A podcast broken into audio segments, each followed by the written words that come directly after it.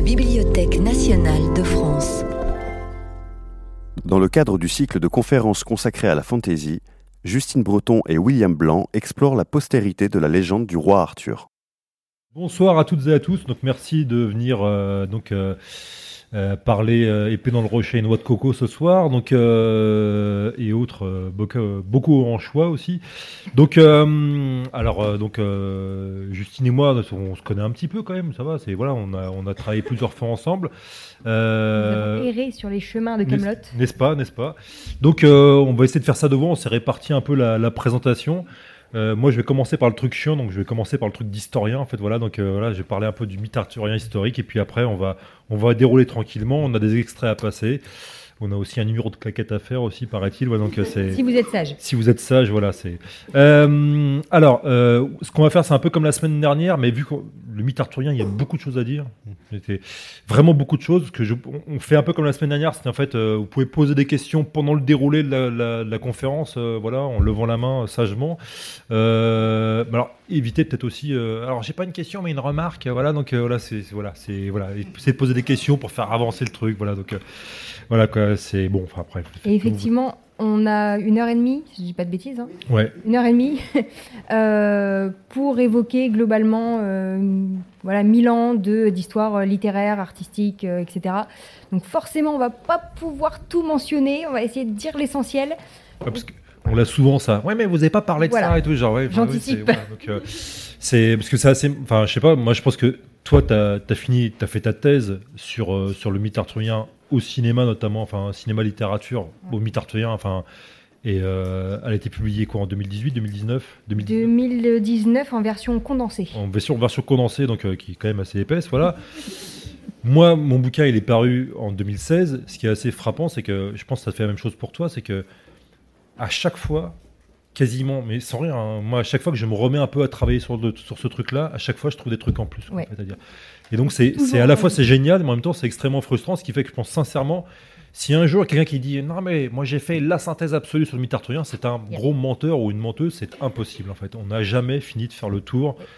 Voilà. Surtout que tu vois, entre, euh, depuis la publication de ton livre, ou Ouais. du coup euh, la fin de ma thèse ou des choses Ouais. comme ça, il y a eu rien qu'au cinéma, au Ouais. niveau blockbuster, internationaux, etc. Il y a eu, je crois, cinq ou six films qui Ouais, sont sortis directement sur le roi Arthur, sans parler de toutes les références qu'on trouve chez les super-héros, etc. Donc on n'a pas sans fini. compter les BD, sans compter les romans, voilà, c'est, je veux dire, c'est, c'est sans fin, quoi. Donc euh, voilà. on est Donc, là euh, pendant six ans, voilà. après pour parler de ça. voilà, donc en fait, c'est même, euh, voilà, encore une fois, c'est, c'est génial, mais c'est assez frustrant en fait, hein, parce que bon, euh, voilà, donc euh, et non seulement ça, mais en plus, voilà, moi je découvre encore, même là, j'ai préparé pour mes étudiants un cours sur les super-héros arthuriens. Et en fait, j'ai découvert en préparant ce cours qu'il y avait des super-héros arthuriens que j'avais loupé, en fait. Voilà, donc c'est, c'est un peu. Bon, on en reparlera après. Ne sont-ils pas tous arthuriens? Euh, c'est une vaste question. C'est un sujet de philo, vous avez 4 heures. Euh, voilà. Donc, euh, alors, euh, je vais commencer. Donc voilà, pour faire un tour très rapide sur le mythe arthurien, on va dire historique. Euh, donc le mythe arthurien au Moyen Âge, on parle bien de mythe, hein, parce que tout bêtement, en fait, alors je vais, je vais, Ca- Casse les illusions. voilà, je vais faire couler quelques larmes, je sais. Bon, a priori, on est quasiment certain aujourd'hui. Il y a, un- il y a quand même une, une, comment, une, un accord en fait, un général pour dire au niveau des historiens, des archéologues, que le, le roi Arthur n'a pas existé. Ce n'est pas un personnage historique, mais c'est une création littéraire en fait, une création mythologique. Euh, il y a eu des tentatives pendant les années 60-70 de, de vouloir absolument trouver un roi Arthur historique qui sont soldés par des échecs. On le sort régulièrement, qu'on a retrouvé euh, la tombe du roi. Arthur, euh, on a retrouvé sa chaussette gauche, etc. Et tout. Non, en fait, euh, généralement, on se rend compte quand on creuse un petit peu que c'est euh, des coins, notamment en Cornouailles britanniques, qui font un peu de publicité pour, voilà, pour, pour le tourisme arthurien. Quoi. Mythe arthurien historique qui apparaît certainement au 9e siècle hein, dans un texte hein, d'un moine gallois qui s'appelle Nennius, en fait. hein, donc, texte assez court. Euh, je ne l'ai pas mis là, mais en fait, il fait une page. En fait, hein, c'est un extrait dans un texte beaucoup plus long où en fait, il y a que Arthur qui est cité. En fait, voilà, il y a Arthur qui aurait mené 12 batailles contre les Saxons. En fait, alors 12, en plus, encore une fois, c'est un chiffre très littéraire, très médiéval, parce que 12, ça fait une référence évidemment à la Bible et tout. Donc voilà, donc il y a pas mal de choses comme ça. Ouais, et puis on est dans une. Je t'interromps honteusement. Euh, on est dans une, une littérature qui, a- à l'époque, où on parle d'histoire, enfin des textes historiques, des chroniques, etc. Mais on n'a pas la même définition qu'on a aujourd'hui de la séparation qu'on fait entre histoire et littérature ou entre réalité et fiction. Ce qui veut dire que euh, dans ces textes-là, on peut tout à fait mettre des éléments qui vont être plus symboliques qu'autre chose. On peut très bien avoir des grandes figures euh, historiques qui vont combattre des dragons. C'est présenté comme des chroniques, comme des faits historiques. On sait aujourd'hui, avec un petit peu de recul, que les dragons, bah, c'est calme, hein, déjà à l'époque. Mais voilà, c'est une représentation qu'on n'a plus véritablement aujourd'hui. Ce qui fait qu'on ne peut pas non plus prendre euh, au pied de la lettre ce qui nous est dit dans ce texte-là, donc du pseudo-Nénus du 9e siècle. Donc on fait avec ce qu'on a. Et par exemple, tenez, moi je donne un petit extrait d'un texte euh, du peut-être paraît-il le, enfin, le deuxième texte qui parle du roi Arthur, hein, donc les, les, annales, les annales, enfin Cambria en fait. Hein, donc, euh, et vous voyez, en fait, c'est très court il y a littéralement quatre lignes, enfin trois lignes et demie. Quoi. Donc, euh, et il y a un autre personnage en fait hein, qui est cité, le, second personnage arthurien. Donc euh, le premier c'est Arthur, hein, mais le second personnage à avoir été cité dans le mythe arthurien, c'est Mordred en fait. Hein, voilà. Et on ne sait même pas dans cet extrait-là si Mordred euh, est un ennemi d'Arthur ou un ami. Quoi. Donc voilà. Donc, vous voyez, c'est encore une fois, quand on commence à parler des premiers textes arthuriens, on jongle avec des textes très flous, en fait. Hein, on ne connaît pas vraiment ou très mal le contexte de création. Généralement, c'est des, monarchies galloises qui sont en lutte contre des royaumes anglo-saxons, donc forcément, les saxons, c'est les méchants et tout. Donc, euh, voilà, donc, euh, euh, mais voilà, je vais pas m'étendre dessus parce que là, c'est limite, ça sera un, ça sera un sujet, ça sera sujet d'une conférence à part entière. Hein. Non, je vais vous montrer un truc aussi, un des grands textes, hein, peut-être le, texte qui va peut-être le plus lancer le mythe arthurien au Moyen Âge, c'est donc l'Historia Regum Britanniae, donc l'histoire du roi de Bretagne de Geoffroy de Monmouth en fait. Alors c'est marrant parce que euh, la BNF possède un exemplaire en fait d'un des, premiers manuscrits de ce texte-là. Le, texte a été composé environ 135, et là vous avez la première représentation, la première représentation euh, connue en fait hein, du roi Arthur, en fait, hein, qui est donc euh, conservé à la BNF, en fait, hein, et que vous pouvez avoir sur Gallica. En fait, vous pouvez l'avoir gratuitement en PDF sur Gallica. C'est assez impressionnant. Voilà, et donc vous avez, voilà, c'est vraiment peut-être le texte qui va le plus lancer, en fait. Hein, c'est notamment ce texte-là qui va coller le mythe de Merlin au mythe arthurien. C'est aussi ce texte-là où on va inventer euh, notamment le, le père d'Arthur. On va aussi inventer le fait que Arthur a été conçu avec euh, Igerne, machin, machin et tout. Voilà. Donc euh, il y a pas mal de choses en fait que Geoffroy, en fait, c'est Geoffroy, c'est quelqu'un qui a beaucoup développé le mythe arthurien. Et après, il y a plein de gens qui vont le copier, notamment Vasse après, 20 ans après, qui va faire une, une traduction à l'époque, ma traduction c'est un mauvais terme parce qu'en fait il, traduit mais il ajoute plein d'éléments en fait aussi, notamment la table ronde. Il enlève ce qui lui plaît pas. Il enlève ce qui lui plaît pas. À sa sauce quoi. Alors juste pour résumer très rapidement euh, le mythe arthurien ou l'évolution du mythe arthurien dans un schéma assez simple euh, à l'époque médiévale, vous avez ça. Voilà. C'est un schéma assez simple là donc euh, ça serait beaucoup plus compliqué en fait donc et en fait juste vous prenez pas la tête, essayez de tout comprendre etc et tout. Juste le truc en fait à retenir, je pense que c'est essentiel. Il y a deux choses. La première chose c'est que le mythe arthurien dès l'époque médiévale, est un mythe qui est composite en fait. C'est un mythe qui est plastique, on fait ce qu'on veut avec. Ce qui fait que dès cette époque-là, les auteurs, ils vont rajouter des éléments qui leur plaisent, ils vont en enlever d'autres en fait. Hein. et puis en fait, concrètement, c'est un peu comme une espèce de sandwich. Hein. chacun va ajouter sa couche et tout. Puis voilà. Donc euh, c'est. Ouais, ce qui fait qu'en en fait, au Moyen Âge, on n'a pas, c'est pareil, on n'a pas la notion de droit d'auteur comme on l'a aujourd'hui. Ce qui fait que n'importe qui est libre de s'emparer de ce qu'il veut, du texte qu'il veut, de le traduire, de le mettre dans une autre langue d'ajouter les passages qu'il veut. C'est un peu, en fait, le contre-exemple sera un peu Tolkien. Tolkien, si tu veux ajouter quelque chose au légendarium de Tolkien, tu vas te, voilà, ça, ça va poser un problème avec, notamment avec la, voilà, avec, euh, là, à l'époque, en fait, le mythe arthurien, il appartient à personne, à tout le monde. Donc, en fait, littéralement, on fait ce qu'on veut. Ce qui fait, en fin de compte, ça, c'est important, et je pense que, justement, on sera d'accord là-dessus, c'est que, en fin de compte, nous, on fait pas de différence entre les textes médiévaux et, par exemple, des jeux vidéo actuels, en fait. Tout, ça, ça fait partie du mythe arthurien, en fait. Le mythe arthurien, ça commence priori au 9e siècle, et ça continue encore aujourd'hui. Mais sauf qu'à chaque fois, en fait, on va ajouter des euh, éléments et le mythe va changer en fonction du contexte de production. Voilà, donc, euh, ouais, il y a déjà une question ouais, Juste après vous, euh, Ouais, il faut prendre le micro parce que c'est enregistré. L'enregistrement, ouais. C'est.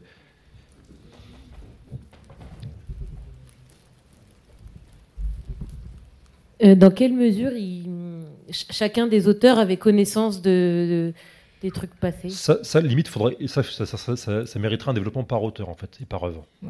Ce qui est certain, c'est que par exemple, euh, ils sont pas obligés d'avoir lu les, les œuvres. Hein, et en fait, ce qui est certain, c'est que les, les, auteurs, ils vont inventer complètement. Le passage, il y a une énorme différence entre le, le mythe arthurien version Geoffroy de Monmouth, donc euh, vers l'année 1130, et le mythe arthurien version Chrétienne 3, 1180, 1190. Il y a d'énormes différences. Chrétienne 3, il invente le Graal, il invente Lancelot. Voilà quoi. Il invente Perceval. Ça, c'est des gens qui sont pas présents en fait. Hein. Et même, par exemple, même, euh, même euh, dans- chez Geoffroy, Merlin, il est surtout lié au- à Uther Pendragon, en fait. hein. Il n'est pas lié La à Arthur. génération d'avant, ouais. C'est la génération d'avant. Et après, c'est Merlin, il va devenir. Voilà, ça change. Ils peuvent les avoir lus, mais en fait, ils s'en, ils s'en fichent. Ils font, ils font quelque chose de nouveau.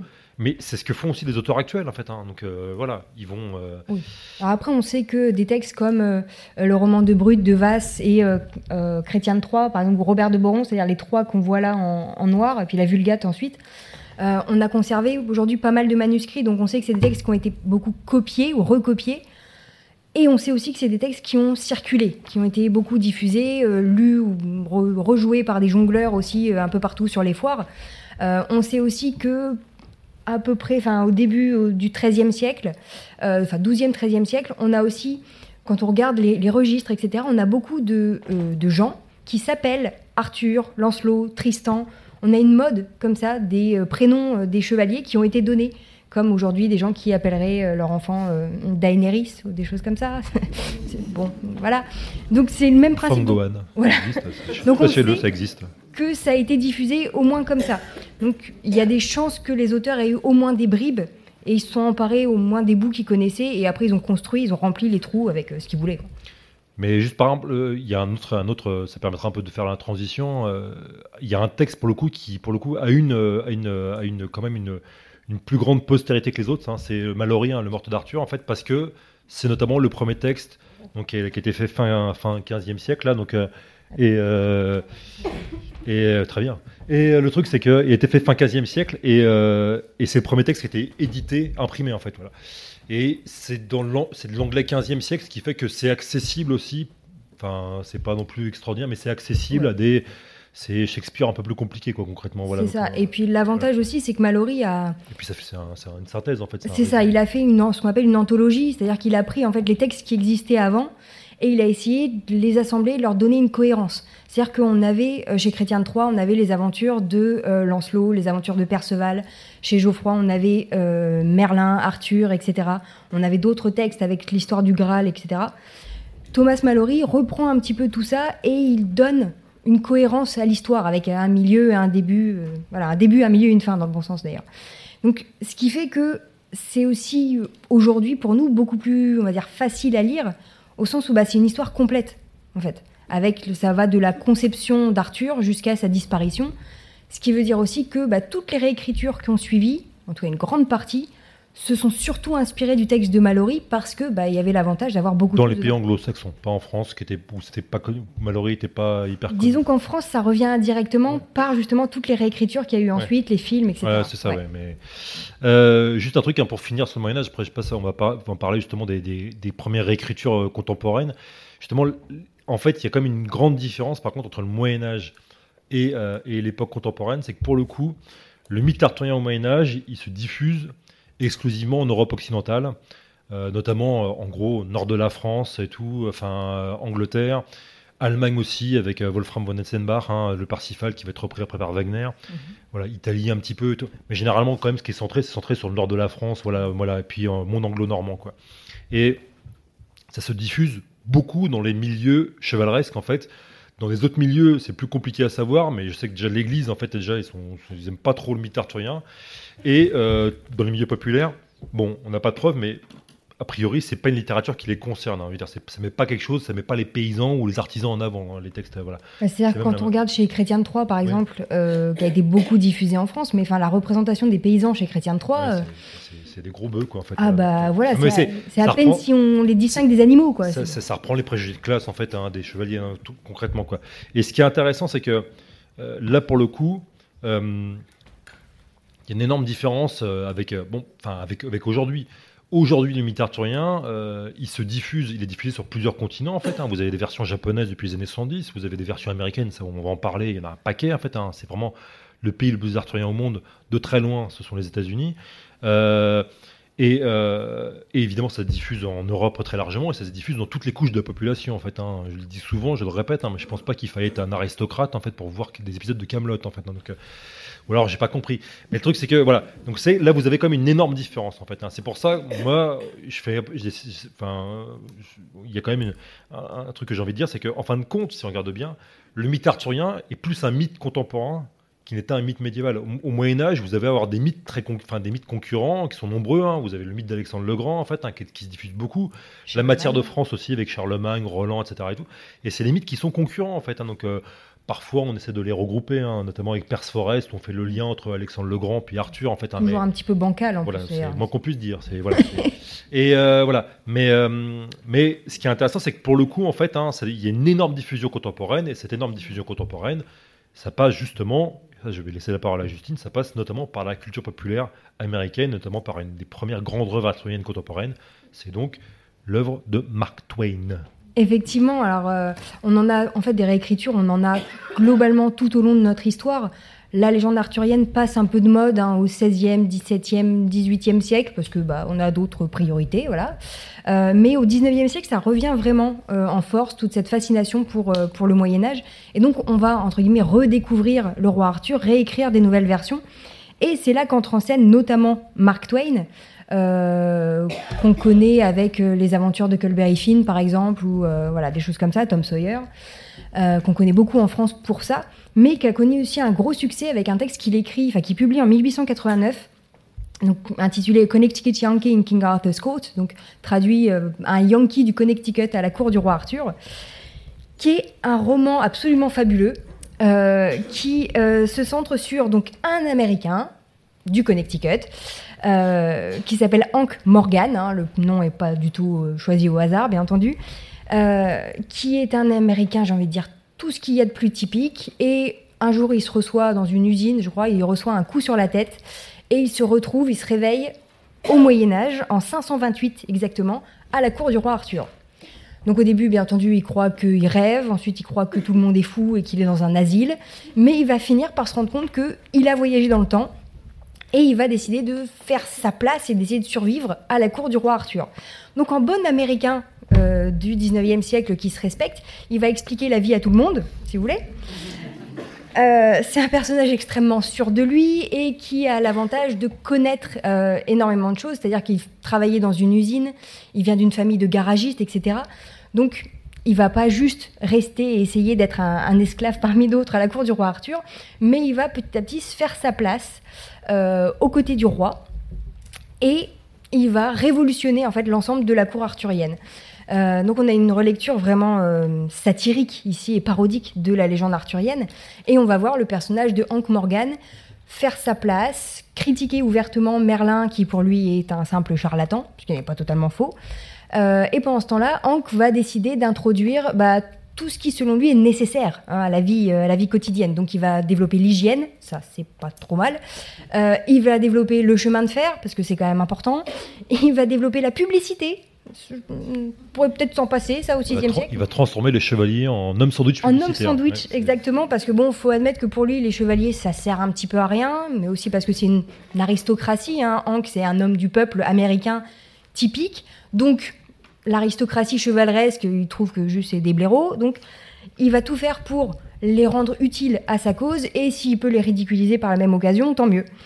Euh, donc voilà, je vous, vous dévoile pas la fin, même si bon, le texte a 150 ans, donc on pourrait estimer que le spoiler est passé, mais euh, voilà, il va vivre un certain temps à la cour du roi Arthur. Vous vous doutez que en révolutionnant tout, il se fait pas que des amis, notamment Merlin qui n'apprécie pas trop de voir prendre sa place globalement. Euh, mais voilà, et donc c'est un texte qui confronte une vision contemporaine, une vision de la fin du 19e siècle en l'occurrence, à la représentation qu'on a du roi Arthur et de toute sa cour, etc. C'est un texte qui connaît un immense succès et qui, globalement, depuis sa publication, a été euh, mis en scène et a été adapté au cinéma. Alors, j'ai arrêté de compter à une quarantaine d'adaptations. Ouais. Voilà, je vous en ai mis quelques-unes euh, ici euh, pour avoir un petit peu une idée. Donc, je crois que la première date de, enfin, la première qu'on ait conservée, en tout cas, date de 1921 avec le même titre, hein, le Connecticut Yankee in King Arthur's Court. Euh, vous avez ensuite une adaptation en 1931 traduite par ce magnifique titre, Le fils de l'oncle Sam chez nos aïeux. J'aime beaucoup ce titre. Mais ça c'est un, titre qui est intéressant parce que vu qu'en France, bah, ça veut tout dire, c'est qu'en France, il y a tel- on connaît tellement mal à l'époque le mythe arthurien qu'en fait, euh, ils ont changé le titre parce que ça, ça aurait pas, ça aurait pas parlé au public. C'est ça. ouais, Ce qui compte, c'est pas tant que euh, le personnage arrive à la cour du roi Arthur, c'est qu'il arrive au Moyen Âge. c'est globalement euh, une vision qu'on aurait avec les visiteurs, si vous voulez. C'est Voilà. celui, qui est en haut en fait. Alors, hein. celui Ouais, tout en haut à gauche. ouais, voilà, c'est euh, euh, c'est avec euh, je sais plus quel acteur très connu, Will Rogers, je sais plus comment. Enfin, c'est un acteur Euh, c'est Bing Crosby dans. Ah non, c'est celui Non. de 39 celui-là. Oui, de 49. Donc, de 49, oui. Euh, du coup, oui, c'est celui-là. Ouais. Mais du coup, enfin, c'est, euh, il y a celui-là, il y a donc il y en a un 39, il y en a un 49. Il y a un film euh, qui est adapté aussi. J'ai pas dû vous le mettre là, je crois. C'est euh, un cosmonaute chez le roi Arthur, qui date de 79. Parce que, bah, en 1979, on est dans toute la vague qui a suivi, hein, la conquête spatiale, tout cet engouement euh, dans le monde entier, notamment aux États-Unis pour euh, la conquête spatiale. Donc, on prend le texte de Mark Twain et on l'adapte à chaque, euh, à chaque époque. Donc on va avoir une version avec un cosmonaute. On a une version russe aussi. Je ne vais absolument pas vous lire le titre parce que je ne parle pas russe. C'est une version soviétique en plus. Pardon, oui. Non, mais c'est important. 1988. C'est important, c'est une version de 88 et le roman de Twain était hyper lu en fait ce roman-là pour des raisons politiques et parce qu'en fait euh, bon je ne vais pas dévoiler, le, le bouquin mais c'est un bouquin très politique qui peut être aussi très critique vis-à-vis des, des États-Unis Oui. Et en fait c'est un bouquin qui est très lu en Union soviétique en fait hein, ce, ce- ce roman-là quoi donc Mm. euh, il y a une Ouais. version il y a un, un film arthurien soviétique sachez-le voilà donc euh, sur la cour du roi Arthur. super long et super chiant mais c'est- leur version, quoi. Voilà. Voilà. Mais on a eu d'autres, euh, d'autres interprétations. On a une version où c'est un enfant qui, ah bah, un enfant toujours américain, hein, c'est pareil, pure souche, qui joue au baseball, qui mâche des chewing-gums, enfin dans tous les clichés, qui se retrouve aussi à la cour du roi Arthur. Donc c'est le Kid et le roi qui date de euh, 95. Vous avez Arbalète et Rock'n'Roll aussi. C'est les titres français, hein, ils font ce qu'ils veulent. Euh, globalement, les titres anglais, c'est toujours plus ou moins. Bienvenue à Arbalète et Rock'n'Roll, le nouveau film du Oui. cinéma pâté. les films en version états-unienne, c'est toujours plus ou moins un quelque chose à- ou un quelqu'un à la cour du roi Arthur. Ouais. En France, on adapte. Voilà, on a le Kid et le roi, Arbalète et Rock'n'Roll. Un pareil, un qui est magnifique aussi, le Chevalier hors du temps. C'est celui que vous voyez avec Whoopi Goldberg, euh, à peu près au milieu. Voilà, titre anglais A Knight in Camelot, un chevalier à Camelot. Sauf que apparemment, hein, on est en, euh, on est quoi, en 98, on doit considérer que Camelot c'est peut-être pas assez clair. Euh, dire que Whoopi Goldberg c'est un chevalier, c'est peut-être bizarre aussi. Donc Ouais. voilà, Ouais, le chevalier hors du temps, c'est très vague, mais bon, ça a plutôt pas mal marché en plus. Où là, c'est une, donc non seulement une femme qui se retrouve projetée au Moyen Âge, une femme noire, interprétée par Whoopi Goldberg, et en plus elle est scientifique. Tant vous dire qu'ils essayent de la brûler très rapidement hein, dans le film quand même. Donc voilà, vous avez aussi une autre version euh, qui date de 2001 qu'on voit en bas à droite qui s'appelle euh, donc qui a été Black euh, Knight. voilà Black Knight qui a été traduit par le Chevalier Black. Parce qu'encore une fois, ce qui est important, c'est qu'il soit noir hein, dans l'histoire. Euh, où là, c'est euh, encore une comédie un peu plus lourde. hein. De toute façon, on est avec Martin Lawrence, on se doute que voilà, on n'est pas dans un, un grand film intellectuel, mais on a plein de versions comme ça. Il y a une version des Looney Tunes aussi qui ont fait ça. Il y a une version de Mickey aussi euh, qui se retrouve projeté euh, soit en étant assommé, soit parce qu'il rêve, on ne sait pas trop, mais il se retrouve projeté à la cour du roi Arthur Et- et il va essayer de survivre, de s'adapter et d'adapter la cour à ses propres, euh, à ses propres ambitions aussi. Et le nombre de super-héros qui se retrouvés à la cour du roi Arthur dans le même. Voilà, il y en a un paquet aussi dans les comics, mais je pense que quasiment tous les super-héros les plus majeurs sont arrivés à un moment ou à un autre dans la, à la cour du roi Arthur. Il y a Batman, Superman, Iron Man, enfin voilà, il y en a un paquet quoi. Donc, et à chaque fois, c'est toujours le même. C'est vraiment le truc. euh, voilà, Mm. ils reprennent donc plus ou moins c'est ça. La, la- la- comment l'histoire de base de Mark Twain en la modifiant quand même. euh, voilà, parce que parfois en enlevant même l'aspect politique. euh, qu'on peut retrouver, parce que même le truc de Martin Lawrence, c'est un peu cucu en effet, mais il y a des allusions notamment aux émeutes de Los Angeles, des trucs comme ça et tout. Donc il y a des aspects aussi euh, un peu politiques qui sont assez intéressants. Quoi. Donc, euh, Bah, Puis vous vous doutez que quand on a des représentations avec justement Martin Lawrence ou Whoopi Goldberg, il va y avoir des euh, thématiques qui tournent aussi autour de la question de l'esclavage. Euh, parce que voilà, comment on représente la cour du roi Arthur, comment un personnage noir est accueilli dans ce monde-là, sachant que euh, chez Mark Twain déjà, hein, donc euh, 1889, on a le per- personnage de Hank, quand il se retrouve projeté, la cour arthurienne considère que c'est un ogre parce qu'il n'est pas habillé comme eux. Hmm. Voilà, donc c'est quand même un petit peu radical, mais on a déjà ce premier décalage, donc qui peut ensuite être adapté, j'ai envie de dire presque très facilement, à tous les contextes. C'est comme ça qu'on a des enfants, des femmes, des scientifiques, des cosmonautes, qui se retrouvent tous à la cour du roi Arthur, et euh, généralement ça se passe très bien. On va, euh, ce qui est intéressant aussi avec, avec, avec, euh, avec Twain, c'est que enfin, Mark Twain n'est pas le seul hein, bon, à faire des. à- vraiment, les États-Unis sont vraiment fascinés par le mythe arthurien. Alors après, encore une fois, il y a une lecture politique à faire de Twain Oui. qui est importante parce que quand il critique les chevaliers, en fin de compte, il critique à la fois, euh, on comprend assez rapidement, c'est dit quasiment explicitement, il critique l'Angleterre victorienne, en fait, voilà, donc, euh, Oui, Twain, c'est pas le plus subtil hein, dans Voilà. cette dénonciation. et parce qu'à l'époque, les, les Anglais sont fascinés par le mythe arthurien, ils l'ont redécouvert au début du 19e siècle en rééditant Mallory, puis voilà, c'est devenu une espèce de truc, euh, c'est devenu une espèce de truc un peu très conservateur aussi, voilà, où c'est la chevalerie sert de modèle à la, voilà, à la, à la- à la noblesse anglaise et tout, à l'aristocratie anglaise. Ouais, il y a une certaine nostalgie d'un Voilà. temps qui était Et mieux, après, plus glorieux. Voilà. Et en fait, ce qui est intéressant, c'est que Twain, enfin, les États-Unis, il y a d'autres pays, des gens aux États-Unis vont réagir d'une autre manière. C'est que Twain, il va se moquer, et puis d'autres vont dire, en fin de compte, prendre la chevalerie comme modèle, c'est pas une si mauvaise idée que ça. Donc, on va, on va faire la même chose que font les Anglais. Alors, les Anglais s'en servaient beaucoup dans les grandes écoles anglaises, voilà, en disant, voilà, à- au- notamment à Eton, des choses comme ça. Devenez, ils disaient aux jeunes aristocrates, devenez un peu comme des nouveaux chevaliers arthuriens. Aux États-Unis, il y a des pédagogues qui vont dire on va faire la même chose, mais on va diffuser ça de manière plus large. On va diffuser ça notamment auprès des jeunes de la classe moyenne et tout. Donc, euh, et euh, il vous avez des, pédagogues, notamment un qui s'appelle, euh, qui est un peu oublié aujourd'hui, qui s'appelle William Forbush, qui vraiment quelques années après la sortie du, roman de Twain, dans les années 1890, va fonder une espèce de groupe. hein. là, vous avez une photo de, ces groupes en fait, hein, donc qui s'appelle les Chevaliers de la Table Ronde, où en fait on va rassembler des jeunes dans une espèce de, local en fait, hein, et euh, ils vont chacun prendre un nom d'un chevalier arthurien. Ils vont avoir un adulte, hein, vous voyez ici l'adulte, hein, il, est, euh, il est ici, donc euh, voilà, il est là. Vous allez avoir un adulte en fait qui va, qui va superviser en fait, donc ce groupe, l'adulte, il va se nommer le Merlin en fait, voilà, du groupe. Et les adultes, voilà, les, les, les mômes en fait vont se réunir, ils vont se réunir autour d'une- table. S'ils ont une table ronde, c'est très bien, mais sinon ils se réunissent autour d'une table n'importe laquelle. En fait, ils s'en foutent. hein. Et puis ils élisent leur roi. C'est assez important. Ils élisent leur roi Arthur. Donc, euh, à partir de ce moment-là, hein, ça a commencé un peu avant, mais que ça se développe beaucoup à ce moment-là. Qu'il y a l'idée que la table ronde aux États-Unis est une espèce de, enfin, devient une espèce de métaphore de la démocratie parlementaire américaine et du melting pot américain. C'est un roi élu. C'est un roi élu et la table ronde est accessible à tous. Enfin, à tous. Dans les années 1890, euh, voilà, s'entendons, c'est les hommes blancs d'une, euh, d'une, de, de la classe moyenne. Voilà. Donc, euh, petit à petit, ça va s'ouvrir socialement. Bon, alors, les Noirs n'y pensons même pas. Et les femmes vont avoir leur groupe, mais séparés. En fait, c'est les, les demoiselles d'Avalon. Elles vont apprendre la couture. Voilà, c'était. Voilà, c'était. Euh, Quelle belle époque. et, et, euh, je n'irai pas jusque-là. Et, euh, et le truc, c'est que euh, euh, ce qui est intéressant, c'est que ces groupes-là aussi, euh, leur but, ça va être de devenir un peu d'espèce de groupe philanthrope. Donc, euh, donc en fait, ils vont, les, les, enfants vont, euh, vont faire des bonnes actions dans les rues, aider les grand-mères à traverser.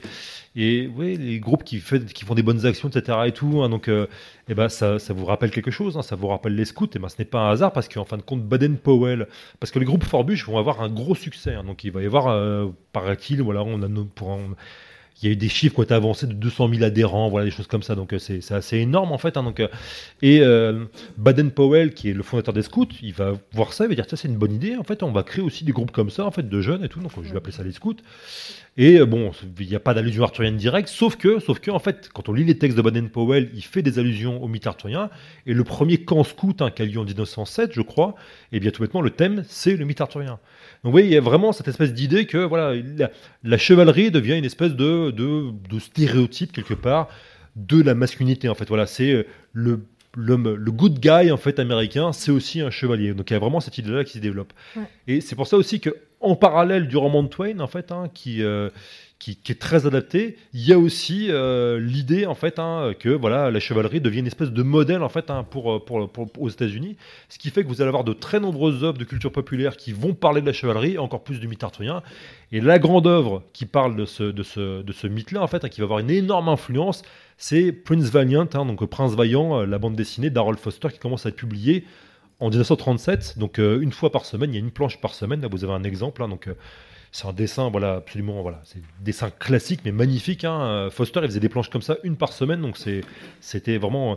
Et en fait, ce qu'il faut savoir, c'est que Prince Vaillant est toujours publié en fait. hein. Il y a toujours une page de Prince Vaillant par semaine. hein. C'est la BD, la BD a euh, 83 ans en fait. Voilà, donc euh, c'est une BD qui a vraiment et qui a une énorme influence sur le monde de la BD. hein. Donc euh, il y a beaucoup d'auteurs de comics comme Jack Kirby qui vont s'en inspirer. Et, euh, et Prince Valiant en fait va après va après euh, devenir une espèce de de, de, de- de- vraiment de modèle en fait du mythe arthurien américain dans lequel vous avez un personnage qui est un jeune chevalier inventé pour l'occasion en fait un valiant mais en fait quand on regarde bien on se rend compte que c'est une espèce de de Perceval en fait voilà voilà donc euh, euh, pas plus dégourdi que celui de Camelot en fait, il faut être clair. hein, Donc euh, C'est voilà. pas dur en même temps. Ouais, c'est pas dur, mais voilà. Mais et, euh, et euh, mais sauf que c'est un type qui vient vraiment du peuple en fait, hein, des, des couches populaires de la population et qui monte les échelons petit à petit en fait, voilà, Élevé par le peuple. et élevé par le et ça c'est vraiment il y a vraiment l'idée du self-made man qui est très important. Voilà, c'est vraiment très très américain donc. C'est ça la grosse, enfin une grosse différence dans l'utilisation du mythe arthurien euh, en Europe ou aux Ouais. États-Unis.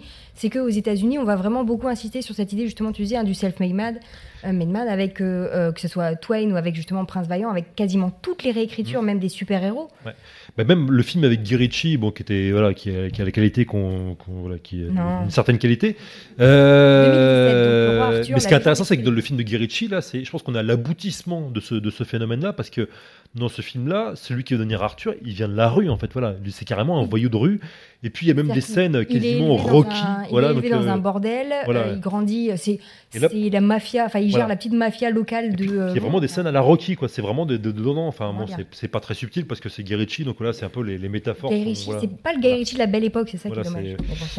Mais bon, alors justement pour vous montrer, il y a, il y a toute, une, toute une vague de films arthuriens qui a été fait dans les années 50. On va passer, si vous voulez bien, l'extrait numéro 1, parce qu'en fait entre 53 et 54, il y a trois grands films arthuriens qui vont être réalisés. Donc euh, l'extrait numéro 1, s'il te plaît. Euh, et là, vous avez un extrait de euh, des Chevaliers de la Table Ronde de Richard Thorpe.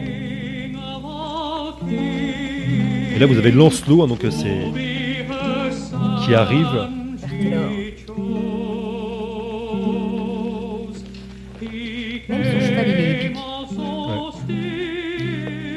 Là, c'est Where are you going? Home. Was your village left standing by Modred's men? No. But if I'm to starve to death, I'd sooner starve to death there than here. I love this horse like a brother. I would kill him with my own hands, and you could eat his flesh if it would give you half the courage of the man you're deserting. Ah, keep your horse.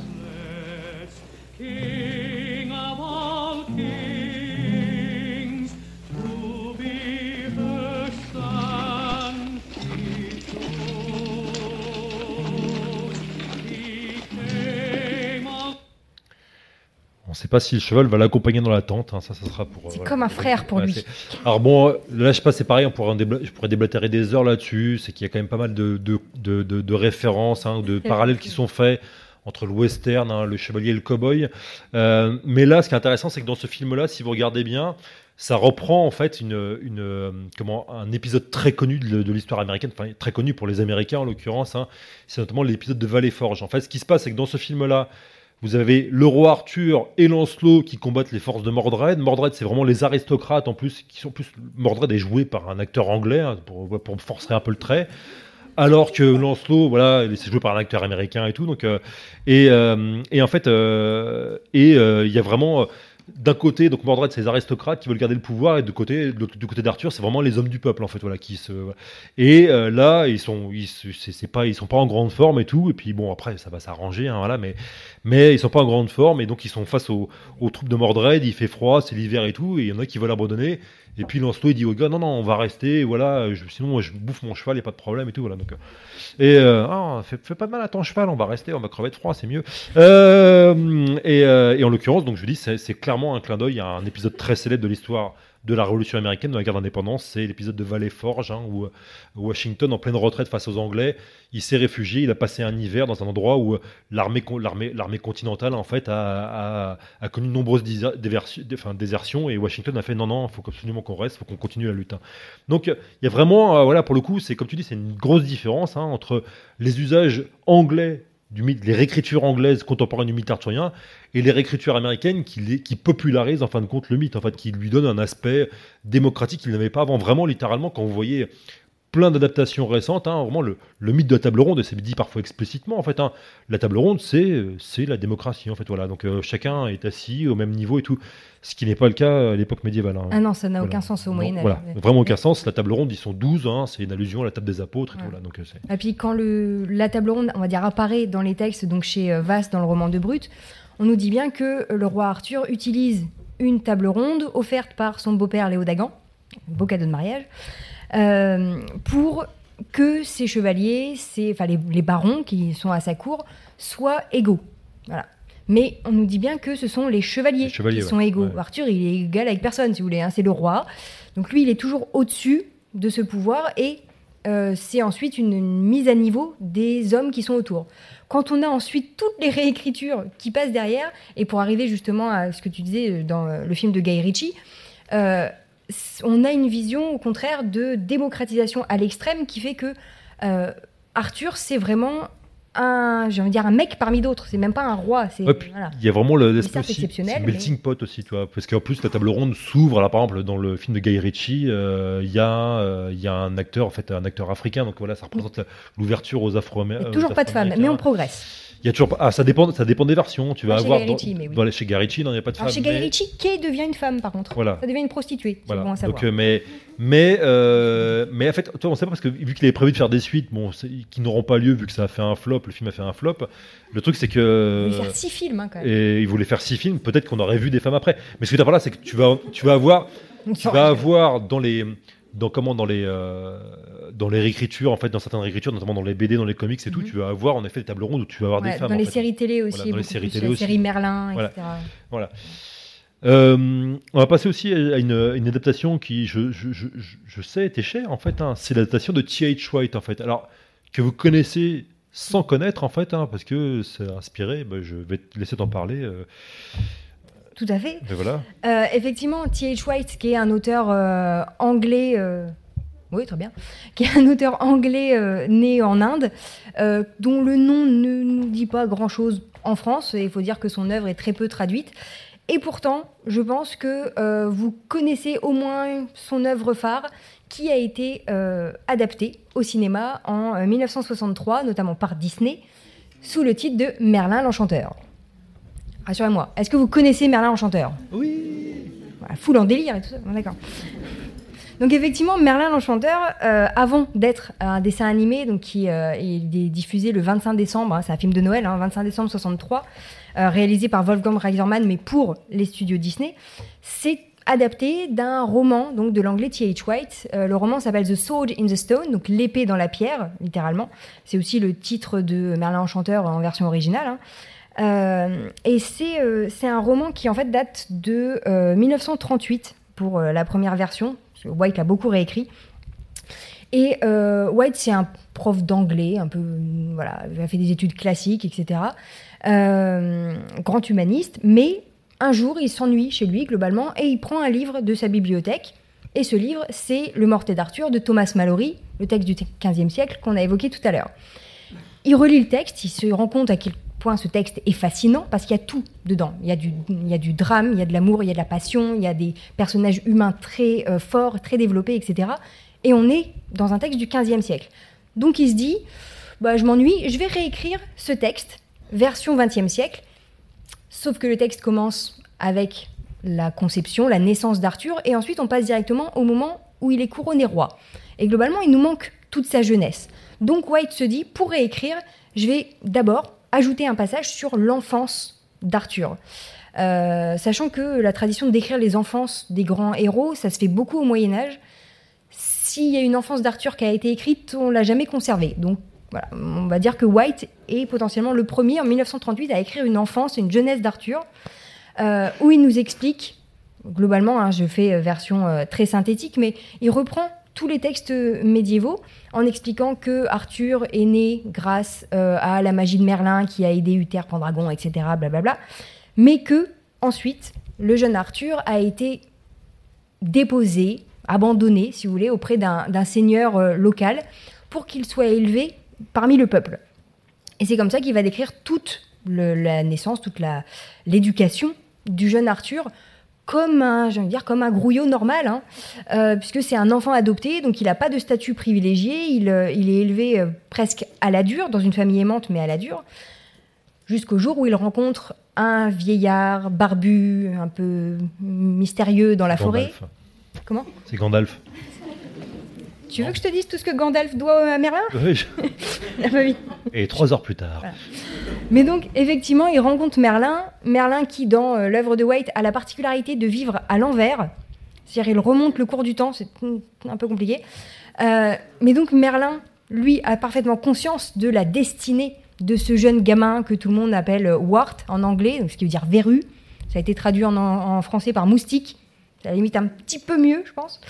Euh, un peu moins péjoratif. Et donc il a parfaitement conscience que ce jeune gamin est promis à une grande destinée.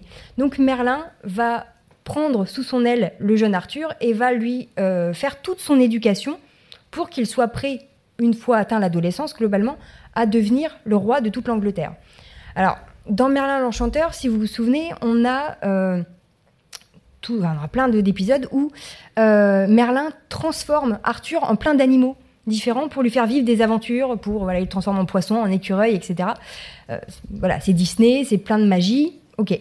En fait, dans le texte de White, on a déjà quasiment toutes ces métamorphoses, mais elles ont, euh, c'est pas juste des divertissements, elles ont un rôle politique. En fait, Merlin va transformer Arthur en différents types d'animaux, on nous dit aussi en plantes et en minéraux, pour lui faire découvrir le monde autour de lui, et surtout pour lui faire découvrir différents types de gouvernements. Parce que les animaux ont des gouvernements particuliers. Donc il va le transformer en euh, oiseau de proie pour rencontrer euh, un fonctionnement euh, d'oiseau qui fonctionne un peu comme une armée, si vous voulez. Il le transforme en fourmi pour rencontrer, enfin découvrir de l'intérieur un régime politique qui globalement est très inspiré des nazis. hein. Là, White a écrit un peu plus tard.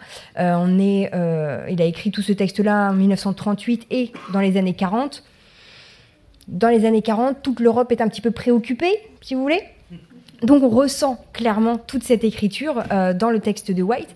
Et le but, c'est que le jeune Arthur découvre différents types de gouvernements pour qu'une fois adulte, il puisse choisir le meilleur gouvernement possible.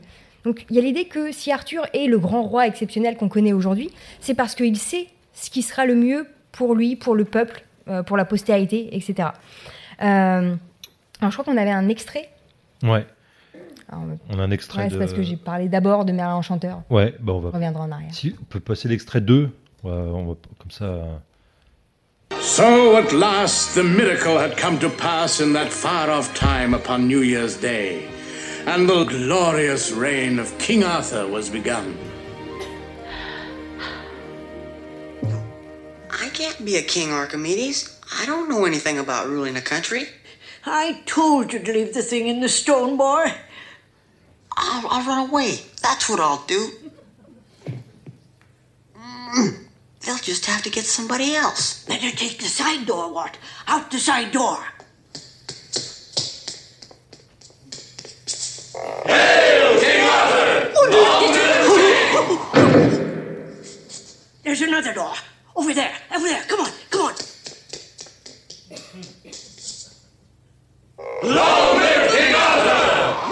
Looks looks like we're surrounded, boy. Oh, Archimedes, I wish Merlin was here. merlin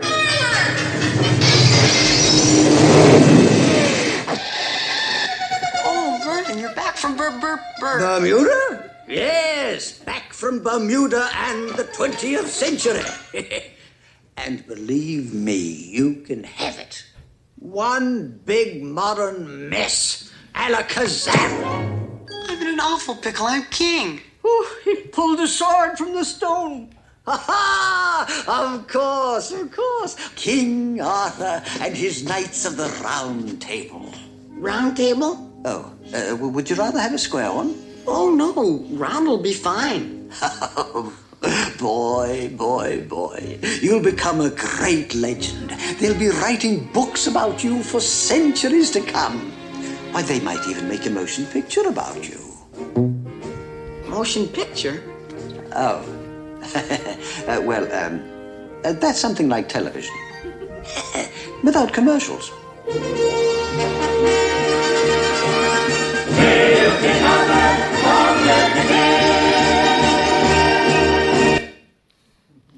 Vraiment patriotique là-bas. hein. Donc effectivement, on a euh, là la scène de fin, vous l'avez vu, hein, de euh, Merlin l'Enchanteur, euh, où on a, on retrace un petit peu le, parcours de, de ce personnage avec son éducation par, par Merlin et le fait que au bout du compte, Arthur, voulant aider son frère, se retrouve à retirer une épée plantée dans une enclume, sauf que sur l'épée était gravé celui qui retirera l'épée de l'enclume se trouvera à être le roi de toute l'Angleterre. Donc voilà, on a l'idée d'un personnage euh, élu par le destin pour euh, élu pour le destin, par le destin pour euh, pouvoir régner. Donc là, on voyait. Tu peux le remettre juste avant? Ah, Ah voilà. Je voulais mettre ça. Non, mais très bien, ça me va. Voilà. Donc on a vu un petit peu passer le, le texte de White. Et ce qu'il faut savoir, c'est que le texte de White, c'est cinq volumes, en fait. Merlin l'Enchanteur s'est adapté du premier tome, celui vraiment sur l'enfance, la jeunesse d'Arthur. Et euh, les tomes suivants ont aussi connu un grand succès, ce qui fait que ça a été très rapidement aussi adapté. Alors cette fois pas directement en film, mais c'est vrai qu'on a un ordre un peu improbable. Euh, non, non, bah, c'est moi. Euh, ça a été adapté très rapidement en fait en 1960 en comédie musicale euh, par deux, deux créateurs, hein, Alan J. Lerner et Frédéric Lowe, qui ont acheté les droits de la suite du texte de White pour. Euh, ils n'ont pas pu acheter le premier tome parce que Disney avait acheté en fait, hein, tout simplement. Et ils ont décidé de mettre en scène une comédie musicale sur le roi Arthur. Cette comédie musicale s'appelle Camelot. Euh, donc elle commence en 1960 euh, à Broadway. C'est un succès absolument euh, fabuleux. Vous aurez peut-être reconnu à gauche, bien entendu, Julie Andrews dans le rôle de Guenièvre. Voilà. Donc Mary Poppins. Mary Poppins. Voilà. Et à droite, Richard Burton, que je ne présente pas. Euh, Marc-Antoine. comment? Marc-Antoine. Oui, bah aussi, mais si on fait toute sa filmographie. Oui, c'est vrai. Mais donc, euh, ça connaît un, un immense succès aux États-Unis. Ils font une tournée hein, dans tous les États-Unis, etc. Euh, mais le succès, en fait, de la comédie musicale va pas s'arrêter à la sphère purement culturelle. Tout simplement parce que, euh, voilà, là, vous aviez une autre version avec Richard Harris qui prenait euh, le rôle de d'Arthur. J'avance de quelques années, nous sommes en novembre 1963, le 22 novembre 1963 plus exactement, date de l'assassinat de Kennedy. Vous allez me dire, mais quel rapport avec le schmilblick? Après, peu après l'assassinat de Kennedy, son épouse, Jackie Kennedy, va donner une interview euh, à un journaliste qui s'appelle aussi T.H. White, mais euh, aucun rapport, aucun lien, je suis unique. Euh, et donc, dans cette interview, elle va parler un petit peu de, euh, de son mari, essayer de développer une facette un peu plus personnelle de, euh, de l'homme politique. Et elle va expliquer notamment que euh, Kennedy était très fan de cette comédie musicale Camelot et que régulièrement il écoutait le soir une chanson en particulier. Parce qu'on a une chanson hein, dans Camelot qui, qui explique que ce rêve arthurien, ce, ce rêve d'un monde utopique et glorieux, etc., c'était One Brief Shining Moment, c'est-à-dire un, moment euh, glorieux, un moment étincelant dans l'histoire de l'humanité, mais qui a été très bref. Et en fait, par là, elle va chercher euh, à montrer, à associer ce gouvernement idéal, mais trop bref, de Camelot, à au gouvernement de, euh, de son mari, qui avait été élu en 60, hein, si je dis pas de bêtises. Donc voilà, qui a gouverné finalement très peu d'années. Là, on a une façon euh, qu'a Jackie Kennedy de d'orchestrer, le, de créer le mythe de son mari euh, après sa mort. C'est aussi une façon de revaloriser son mandat après euh, la baie des cochons, Marilyn Monroe, tout ça. Voilà. Donc elle a plutôt envie qu'on se souvienne de son mari comme d'un nouveau roi Arthur, si vous voulez. Ce qui fait que à partir de là, ça va faire un petit peu effet boule de neige et on va parler des, euh, des années Kennedy comme des années Camelot. Voilà, on retrouve ça dans la presse euh, pendant, euh, pendant un grand moment. Euh, ça fait partie aussi de toute cette appropriation du mythe arthurien par les États-Unis. On le voit ici en associant la Maison Blanche à Camelot. Dans l'extrait de Merlin l'Enchanteur qu'on vous a montré aussi, il y a un truc qui est assez fascinant, c'est que tous les personnages, ça se passe en Angleterre, hein, tous les personnages ont des accents anglais plus ou moins nobles, etc. Sauf le personnage d'Arthur qui a un accent américain. Donc le roi Arthur déjà apparaît comme une forme de euh, voilà de nouveau héros pour, euh, pour les États-Unis. Alors je vais aller très vite, hein, mais euh, cette façon de qu'a eu Jackie Kennedy d'utiliser le mythe arthurien pour revaloriser un pouvoir politique, c'est absolument pas nouveau. hein. C'est ce que fait déjà euh, Henri II Plantagenet au XIIe siècle. C'est ce que fera Henri VIII, Tudor aussi, entre deux décapitations de femmes. Voilà, c'est quelque chose qui, revient fréquemment parce que c'est prestigieux de se revendiquer d'un tel modèle. Sachant que pour Henri II, ça s'est un tout petit peu retourné contre lui. Euh, version courte, euh, Henri II a développé des a fait euh, comment développer par des, des artistes et des auteurs des textes qui mettaient en avant le roi Arthur en tant que son ancêtre. Donc si vous voulez, quand vous êtes le descendant du roi Arthur, vous êtes forcément très prestigieux et votre pouvoir ne peut qu'être légitime. Or, le problème, c'est que ces textes disent aussi que Arthur n'est pas mort, mais qu'il est simplement blessé, parti quelque part à Avalon, d'où il reviendra un jour pour sauver son peuple lorsque le peuple anglais euh, en aura, besoin. Donc vous, vous êtes les paysans et le peuple du XIIe siècle. Bah, ça sert à rien d'approuver le roi qui est là, puisque Arthur va revenir d'une minute à l'autre. Voilà. Donc Henri II a vu son pouvoir par moments baisser parce que le peuple lui préférait la figure légendaire du roi Arthur. C'est à ce moment-là que euh, alors, le hasard fait vraiment bien les choses. En 1191, on a eu des moines dans l'abbaye de Glastonbury, donc c'est au sud-ouest de l'Angleterre, qui, en faisant des, travaux, sont tombés comme par hasard sur le tombeau d'Arthur. Alors, un tombeau immense, parce que Arthur étant un homme tellement glorieux, il était forcément géant, si vous voulez. Sauf que bah, si on a le tombeau d'Arthur avec ses ossements, c'est qu'Arthur est bien mort, et que donc il ne reviendra pas sauver et libérer le peuple breton un jour.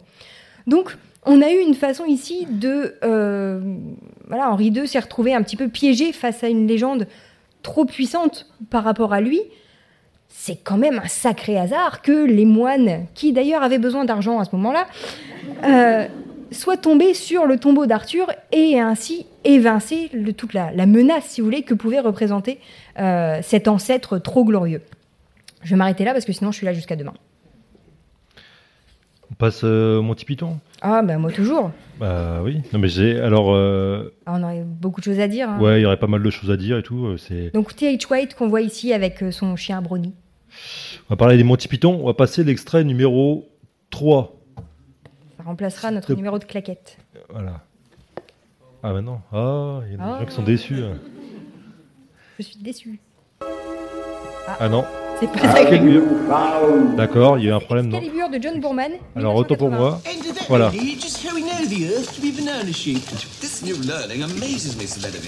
Explain again how sheep's bladders may be employed to prevent earthquakes. Certainly, sir. Look, my liege. Camelot. Camelot. Camelot. It's only a model. Knights, I bid you welcome to your new home. Let us ride to Camelot. We're knights of the round table, we dance whenever we're able. We do routines and all the scenes, the footwork impeccable. We dine well here in Camelot, we eat ham and jam and spamalot.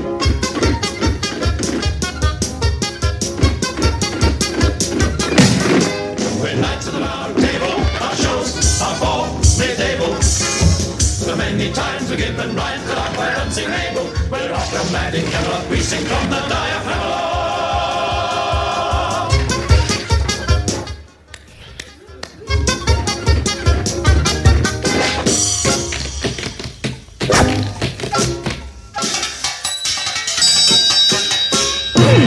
We're tough and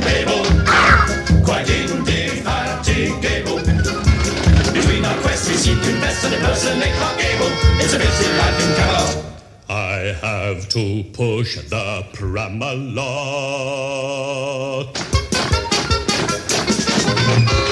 No, on second thoughts, let's not go to Camelot. It is a silly place. Donc en 1975, on a euh, les Monty Python qui s'emparent de la légende du roi Arthur et qui, parmi toutes les, euh, voilà, les dénonciations et les parodies qu'ils peuvent proposer, ne peuvent pas s'empêcher un petit tacle bien placé à la représentation de la légende arthurienne euh, à travers une comédie musicale. En montrant que voilà, let's not go to Camelot, it's a silly place, ça sert à rien d'aller à Camelot, l'endroit n'est pas sérieux. Euh, Il y aurait beaucoup de choses. C'est pas grave, on pourrait faire un- une heure et demie sur les sur les Monty Python. Ah, mais en fait. quand tu voilà, veux. donc euh, quand voilà donc euh, et avec des noix de coco en plus, c'est parfait. Voilà, ça serait voilà. On fournira les noix de coco aussi. N'est-ce pas? Oui, voilà, ça peut être une bonne idée. Euh, alors, ce qui, ce qui est, euh, ce qui, on va peut-être, on va peut-être, euh, on va passer, euh, non, parce que je reprends un peu euh, Merlin. Ça, c'est ce qui a inspiré ça. On pourra en reparler après sur les super-héros et tout. Magneto en train de lire le texte de White. Voilà, te- texte de White. Ouais, juste un truc, c'est là où c'est intéressant, c'est qu'en fait, vu que White, enfin, vu qu'avec Camelot, en fait, avec, avec la comédie musicale, le texte de White et surtout la comédie musicale, ça devient plus largement, en fait, synonyme, en gros, des années Kennedy. Ce qui Mm. fait qu'aux États-Unis, quand vous dites, vous dites Camelot, vous placez Camelot ou une référence arthurienne dans une œuvre, les gens, la plupart des gens, font un lien en fait direct Avec avec, le- les années Kennedy. En tout cas, la mythologie qui est liée aux, années Kennedy, l'imagerie très idéalisée des années Kennedy, mais aussi la lutte des droits civiques. Voilà, un moment progressiste dans l'histoire de la- de, de- de l'histoire euh, américaine, ce qui fait que dans les super-héros, là concrètement, il y a non seulement avoir Magneto qui va lire euh, T.H. White, mais il y a aussi dans le même film le professeur Xavier qui va dire voilà à la fin du film est-ce que vous avez lu euh, il dit ça à ses élèves est-ce que vous avez lu le roman de T.H. White etc et, tout. et en fait c'est vraiment le truc c'est- il y a vraiment une espèce de il y a vraiment une imagerie en fait très progressiste en fait qui est liée euh, qui est liée vraiment maintenant à, à Camelot. Alors c'était déjà le cas quand on disait la table ronde c'est une espèce d'imagerie euh, du melting pot et de la démocratie mais c'est encore plus le cas justement avec avec Kennedy. Ce qui fait que littéralement euh, littéralement j'ai vu littéralement le, le, mythe arthurien aux États-Unis est un mythe très progressiste et très lié à la gauche ce qui fait que en, deux- en, en, en 80 enfin, en 92 quand Bill Clinton va se présenter on va dire c'est le retour de Camelot et euh, en 2008, hein, quand Obama va se présenter, on va dire aussi c'est le retour de Camelot. hein. Euh, en 2016, quand Donald Trump va se présenter, personne va dire que c'est le retour de Camelot. Voilà, donc euh, c'est l'arrivée de la Camelot. hein, c'est pas la même chose, mais voilà. Mais. Et ouais. Excusez-moi. Euh, c'est le roman de, T.H. White, enfin les, les romans de T.H. White, ils ont été traduits en, en français? Alors, les quatre premiers ont été euh, traduits parce qu'en fait, le cinquième, White n'a pas pu le publier du temps de son vivant, parce qu'il y a eu la guerre, etc. Enfin, il y a eu plein de, plein de péripéties. Euh, ce qui fait que le cinquième tome, qui s'appelle The Book of Merlin, le livre de Merlin, il a été publié de façon posthume en 1977. Mais les quatre premiers ont été édités ensemble, donc sous le titre The Once and Future King, c'est ce qu'on voit euh, en version originale euh, à l'écran. Ça a été traduit en français en tomes séparés. Il y a une réédition qui est en train d'être faite, mais qui n'inclut toujours pas le cinquième. Euh, je travaille à essayer de faire une traduction du cinquième en attendant. Mais voilà, les quatre premiers ont été traduits dans les années 70 en France. Alors c'est un petit peu daté au un niveau de la traduction. Il y a eu un petit décalage. euh. Voilà. Mais, plus, euh, le- titre, c'est la légende de- du roi Arthur, un truc comme ça. Le Ouais, titre c'est catastrophique. vague. Voilà, C'est-. Mais c'est, pas, pas du tout connu. Enfin, c'est, vraiment euh, inconnu. Par contre, en, en Angleterre, enfin, dans le monde anglo-saxon, c'est hyper connu. Ouais. Enfin, J.K. Rowling s'en a inspiré directement pour créer Mm. Harry Potter. Elle a dit voilà, en gros, le lien entre Harry et Dumbledore, c'est le lien entre Arthur et Merlin dans The Once and Future Bah, King. puis Harry finit avec. enfin, c'est pareil, je vous spoil Harry Potter, désolé, mais ça date un peu. Harry finit avec Ginny, sachant que dans euh, The Once and Future King, Guenièvre est appelée Jenny. Enfin voilà, on a plein de parallèles comme ça pendant, tout- a- pendant toute l'œuvre. Ouais, puis euh, Dumbledore fait partie de l'ordre de Merlin, voilà, donc euh, voilà, son père s'appelle Percival, voilà, etc., etc., etc. Euh, on va passer d'extrait, on va passer, parce qu'en fait, encore une fois, les années 60-70, c'est une période très riche pour le mythe arthurien, donc euh, on va passer l'extrait sur Excalibur, si tu veux bien, Alan. Donc c'était le 3. Tu vois- Ouais, alors c'est- ça se trouve, c'est moi qui fais une bêtise, c'est c'est le 3. Ouais. Voilà. Have you found the secret that I have lost? Yes. You and the land are one.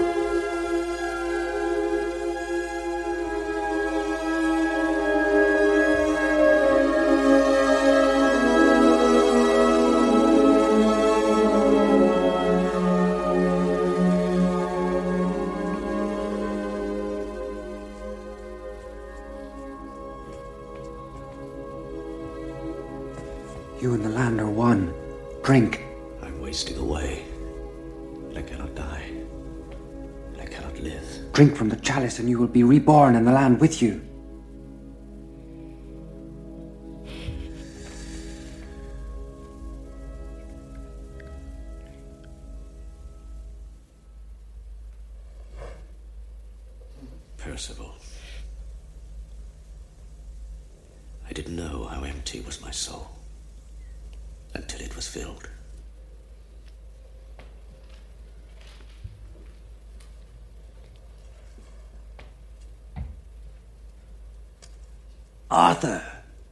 Ready my knights for battle. They will ride with their king once more. I've lived through others far too long. Lancelot carried my honor, and Guinevere my guilt. Mordred bore my sins. My knights have fought my causes. Now, my brother, I shall be king.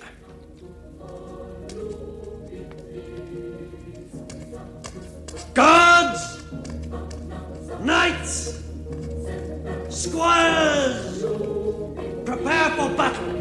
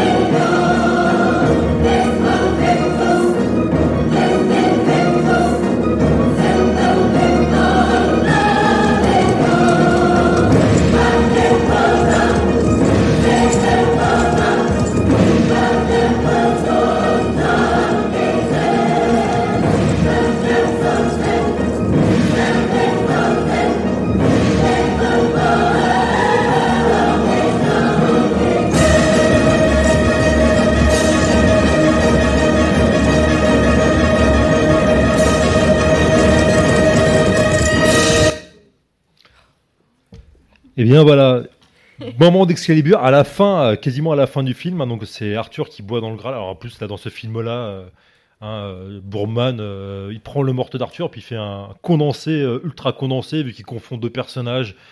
Dans la version, dans médiévale, il y a le roi pêcheur et Arthur, c'est pas les mêmes, voilà. Donc bon, bref, hein, c'est, on va passer, ça serait assez long à expliquer.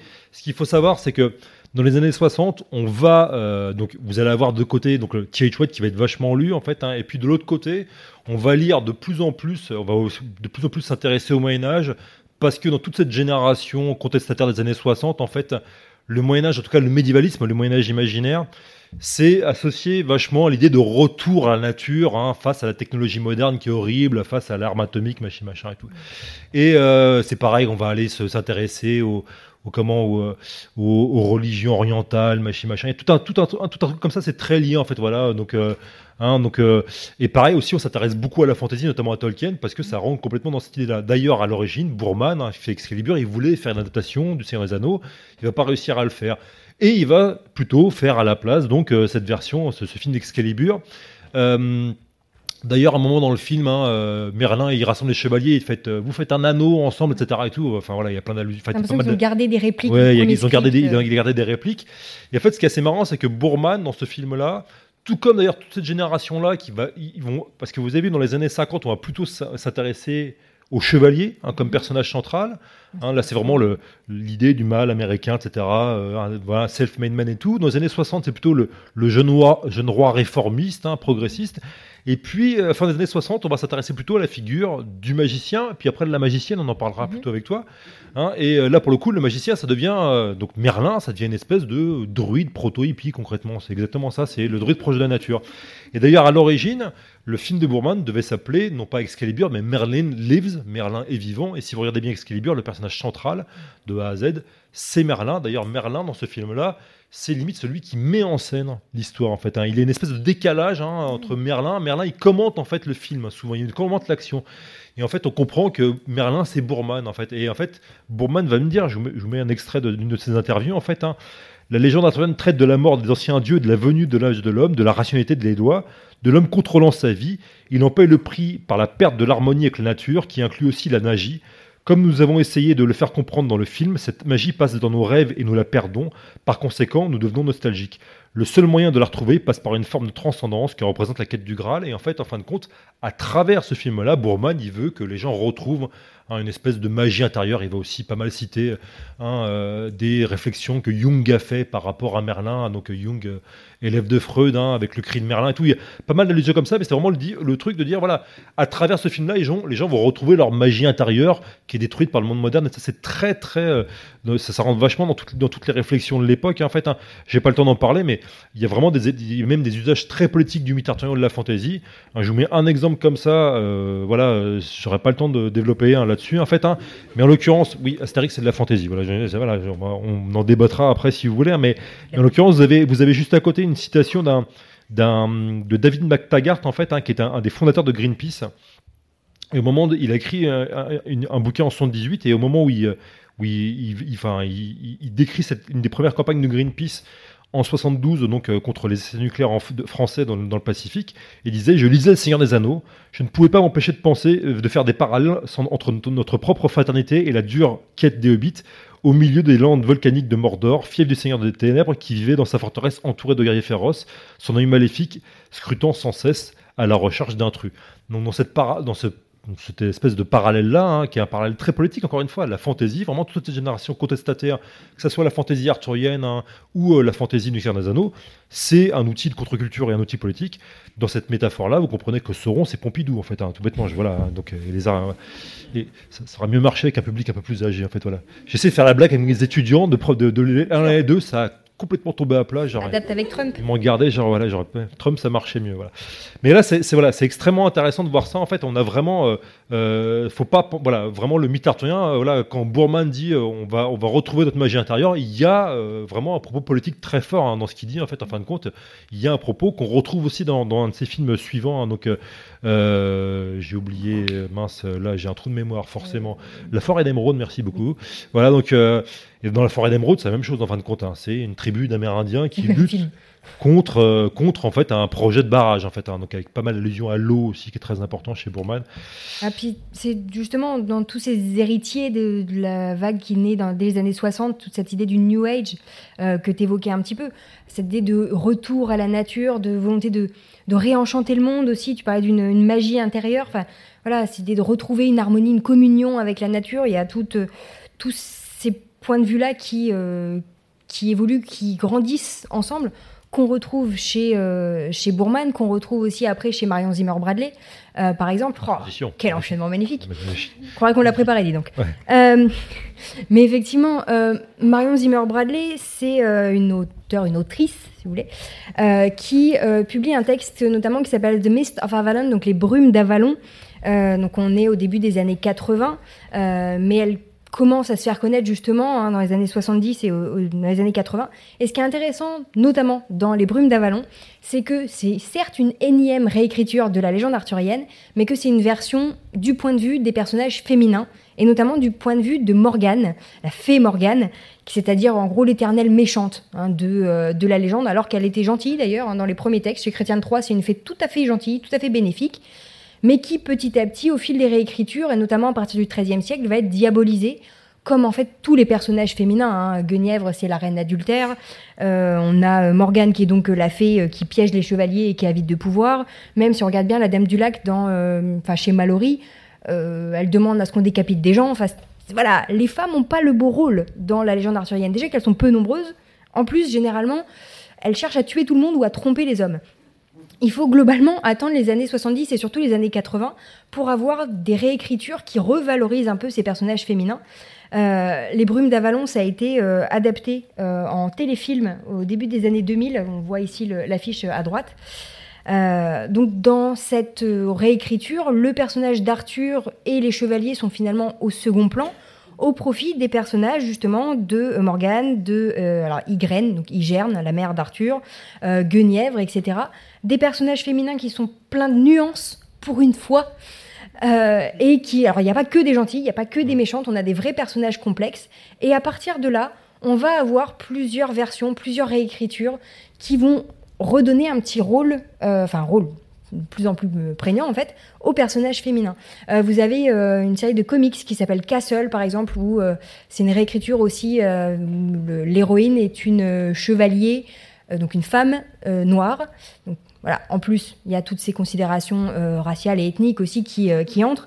Cette année, sur Netflix, vous allez découvrir la série Cursed aussi, qui est adaptée d'une réécriture de la légende arthurienne de Frank Miller et Tom Wheeler, centrée sur Nimu. En euh, au début des années 2000, c'est pareil, on a eu Le Roi Arthur d'Antoine Fuqua. Euh, Il y aurait beaucoup de choses à dire dessus, pas que du bon, Euh, mais non, hein, mais parmi ce que propose le film, il y a au moins une revalorisation du personnage de Guenièvre. Alors certes, qui devient une princesse picte et une guerrière farouche, hein, mais bon, au moins, on a un personnage féminin qui a le devant de l'affiche, littéralement, puisque si vous regardez bien l'affiche, on a Keira Knightley au milieu. Euh, L'actrice n'a pas trop apprécié qu'on retouche sa silhouette ainsi, puisqu'elle n'a pas cette poitrine. hein. Mais vous mettez une femme au premier plan, il faut bien qu'il y ait un intérêt apparemment. Donc, voilà, début des années 2000, on a encore des difficultés, on met des personnages féminins, on les revalorise, mais on voit qu'il y a encore du chemin à parcourir sur, euh, sur ces personnages. Ouais, mais c'est quand même une grande nouveauté, ça pour le coup. Ce qui fait que en fait, euh, là, c'est c'est un- une transformation Une qui est importante dans, dans le, dans- dans le mythe arthurien contemporain. Et surtout, c'est- là, c'est c'est- c'est devenu en fait un, c'est devenu là, c'est devenu un truc. euh, Enfin, on en a partout. En fait, tu, tu parlais de Curse hein, pour le coup. Oui. Curse, enfin, c'est centré donc voilà sur le personnage de Nimue et tout, euh, qui est une guerrière, voilà, donc euh, qui est voilà, qui est un peu qui est un peu vénère en plus. Voilà, donc, euh, oui, oui. voilà, donc c'est c'est pour le coup, c'est c'est vraiment on le retrouve pour le coup vraiment Ouais. partout quoi. Ouais, Donc, et puis c'est vrai que les, les- alors les films et les séries télé vont beaucoup jouer aussi pour ça. J'évoquais tout à l'heure la série Merlin. Mm. Alors c'est pareil, c'est une série plutôt pour ados qui pourrait avoir plein de, plein de défauts, mais on a notamment le personnage de Guenièvre qui est un personnage issu du peuple. Voilà, qui est euh, une femme métisse et qui va devenir reine et qui va pouvoir régner alors, aux côtés d'Arthur, puis, alors c'est pareil, je vous spoil, mais bon, hein, voilà, Euh, quand euh, Arthur décède, désolé, c'est elle qui règne et qui devient justement reine d'Angleterre avec toute cette tradition des reines puissantes qu'a eu l'Angleterre. Donc on a une revalorisation, mais tardive. Ouais. Et, ouais, puis en plus c'est assez marrant parce que c'est c'est c'est- vu que c'est déshistoricisé la plupart de ces versions-là. En fait, on fait voilà, c'est dans les mondes de fantasy, donc Voilà. on fait un peu ce qu'on veut, quoi. Voilà, donc euh, c'est assez euh, c'est assez amusant.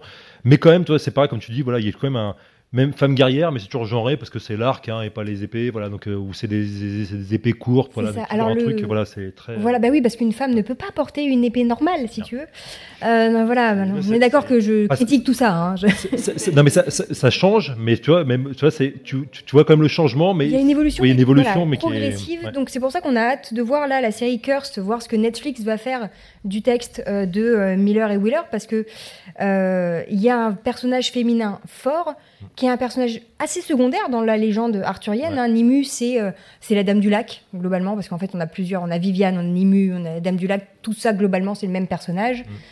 euh, qui a une relation intéressante avec le personnage de Merlin Mhm. aussi. Donc voilà, c'est un personnage qui a du potentiel pour porter la légende aussi avec sa, sa version. Donc, euh, avec pas mal d'allusions à de la fantasy aussi, hein, très Oui. clairement, voilà. Donc euh, euh, justement, bah, enfin, si si si euh, on va passer très rapidement, pareil, je vais devoir résumer euh, cinq minutes un, un- un sujet assez vaste. Parce que vous avez là, vous avez la fantasy qui s'est emparée hein, du mythe arthurien, qui l'a transformé, qui a pris des éléments arthuriens. Parce qu'en fait, c'est très compliqué aussi de voir, de faire la différence entre c'est quoi une œuvre arthurienne en fin de compte? Est-ce que c'est une œuvre qui va répéter le mythe arthurien ou est-ce une œuvre qui va prendre des éléments arthuriens? Et En fait, voilà, je pense qu'on est d'accord pour dire que, en fait, même une œuvre qui va prendre des éléments arthuriens, en fait, hein, devient en fin de compte hein, une œuvre arthurienne. Oui. Alors, je donne un exemple. Eh, Des éléments, parfois, ça peut être des trucs qui ont l'air comme ça, euh, sortis de nulle part, mais en fait, ça joue un rôle important. Je donne un exemple parmi tant d'autres dans les super-héros. Cette fois, on en a parlé un petit peu avec avec euh, avec euh, les X-Men. Euh, voilà, la première équipe de super-héros s'appelle la Justice Society of America, donc la JSA en fait, hein, donc qui apparaît à ce moment-là. Voilà, et ils se réunissent. C'est la première fois qu'ils se réunissent en fait. hein, donc, euh, vous voyez, c'est en, c'est en hiver 1940. hein, donc, euh, c'est avant la, la Seconde Guerre mondiale, hein, avant l'entrée des, des États-Unis dans la Seconde Guerre mondiale. C'est le premier groupe de super-héros. Ils se réunissent autour d'une table ronde, voilà. Et euh, en fait, ils se réunissent pas pour euh, vivre, pour euh, faire une réunion puis après vivre ensemble une aventure. Ils se réunissent littéralement pour se raconter, chacun à leur tour, une de leurs aventures. Ce qui est littéralement la définition que donne Vass en 155 de la table ronde. C'est la même chose. Et encore une fois, quand on voit à quel point le mythe arthurien est très populaire aux États-Unis, à mon avis, il y a clairement une allusion arthurienne là-dedans, surtout qu'il y a, il y a des super-héros qui ont aussi des éléments arthuriens dans. Voilà. voilà. Et c'est- pas une utilisation, ano- enfin c'est pas anodin. non, c'est pas anodin du tout. Et en plus, par-dessus le marché, hein, c'est vraiment une table ronde. Ce, ce groupe-là, la JSA, va inclure assez rapidement une femme, donc c'est Wonder Woman en fait. hein. Même si après, euh, elle va pas vivre directement les aventures. Voilà, c'est un peu, c'est encore une fois, c'est. Elle fait bande à part. Elle fait bon, enfin voilà, elle, elle reste, elle reste, euh, c'est la secrétaire du groupe. Alors c'est pas la secrétaire qui est à la machine, mais c'est la secrétaire au sens politique, voilà. Mais c'est, ce qui est intéressant, c'est qu'elle est quand même au centre des compositions dans les images. Voilà, elle occupe la place centrale, un peu comme le roi Arthur occupait la place centrale. Tu c'est un peu comme dans les mythes médiévaux, où c'est les chevaliers qui partent en aventure et c'est le roi Arthur qui reste. Qui Là, c'est, là, c'est Wonder Woman qui reste et puis les, les autres super-héros qui partent à l'aventure. Et il y a vraiment une idée, encore une fois, de melting pot. hein. Vous avez une image, encore une fois, tirée de la JSA, en fait, d'une aventure de la JSA. Pendant la guerre, cette fois, vous avez carrément la JSA mis au même plan que d'autres gens, en fait, voilà. Bon, les super-héros, c'est hyper progressiste à l'époque. hein. C'est fait par des auteurs qui sont des auteurs issus du milieu populaire, issus de l'immigration récente, notamment, notamment de l'immigration juive, donc ils sont très très progressistes. hein. Et vous voyez, donc ils sont, euh, ils mettent sur le même plan les super-héros et puis d'autres personnages. hein. Vous avez, euh, vous avez par exemple euh, des ouvriers, euh, vous avez un ouvrier noir, vous avez aussi un, un soldat noir. En fait, vous avez des femmes en uniforme et tout. Donc, et ils disent, on est tous des Américains, hein, tout, et quel que soit no- no- notre endroit de naissance, etc. Et tout, on a tous les mêmes droits et tout. Donc, il y a vraiment cette idée qui est très forte. Autre utilisation arthurienne dans les super-héros qui est euh, aujourd'hui qui commence à être assez assez, euh, célèbre en fait. hein. Euh, Enfin, le personnage il est ultra célèbre évidemment, c'est Captain America. Captain America, vous allez me dire bon, euh, mais sauf qu'encore une fois, là, bon, vous voyez que c'est la première apparition, enfin la première fois qu'il apparaît en, mars 1941 dans Captain America Comics numéro 1, euh, écrit par Joe Simon et Jack Kirby. Il apparaît avec en train de mettre une patate à Hitler, donc c'est toujours réjouissant en fait, voilà. Donc euh, même s'il faudrait mettre d'autres personnes aujourd'hui, mais c'est notre débat. Mais le truc c'est que c'est euh, c'est euh, ce qui est intéressant, c'est que il apparaît avec un bouclier en fait, un bouclier, un écu médiéval en fait. hein. c'est son premier bouclier, c'est la forme d'un écu médiéval et en plus ça se voit pas très bien, je pense sur l'image, hein, Si, ça se voit un petit peu, mais en fait, il a une cote de maille. En fait, voilà. Donc, il a une cote de maille. Euh, c'est une cote de maille, son, son- Et pareil, dans la troisième aventure, en fait, où il apparaît, en fait, il se déguise carré- littéralement en chevalier, en fait. Voilà. Euh, et euh, Joe Simon, dans ses mémoires, en fait, hein, va le dire ouvertement, en fait. hein, voilà. Donc, euh, alors, c'est clairement un super-héros qui est créé, en fait, c'est un super-héros anti-nazi, en fait, hein, qui est créé par deux créateurs juifs, en fait, encore une fois, progressistes. Et il dit Nous avons besoin d'un héros qui se battre contre Hitler. Les États-Unis n'étaient pas en guerre, mais nous lisions les journaux, nous savions ce qui arrivait en Europe et nous étions furieux, totalement furieux contre les nazis. Nous avons pensé que le moment était venu de créer un héros patriotique. J'ai dessiné une esquisse de lui avec une cotte de maille. Je lui ai donné un bouclier comme ceux des chevaliers que les chevaliers portaient. Ma passion pour le roi Arthur avait enfin payé. Là, vous avez littéralement le co-créateur de Captain America qui dit Je me suis inspiré d'un modèle arthurien.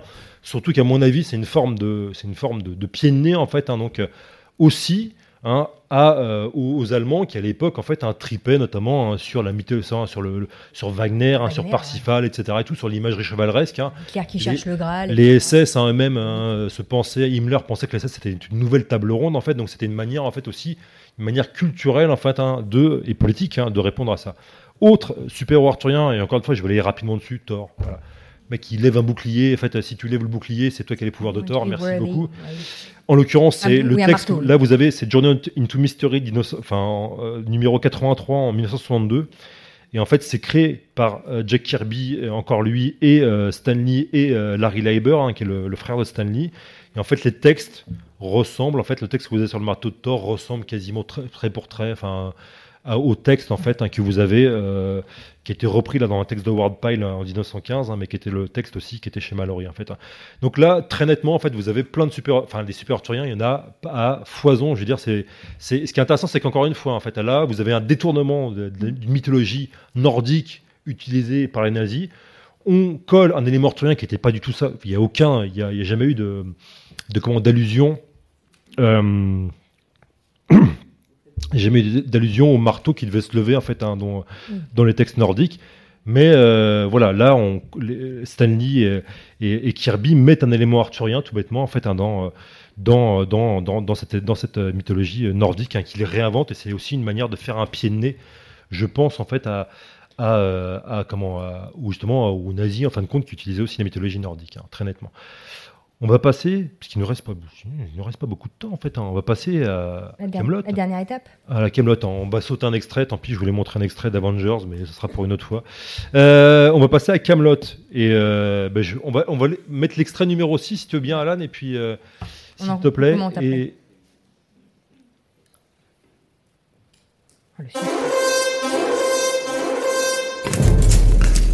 Oh tiens, Seigneur Léodagan, vous deviez pas arriver hier Figurez-vous que mon cheval s'est tordu la guibole sur vos saloperies de route pavée là. Ah, C'est un coup à prendre des routes pavées. Bon, c'est quand même formidable ce pays. Faut galoper à côté de la route pour pas se casser la gueule.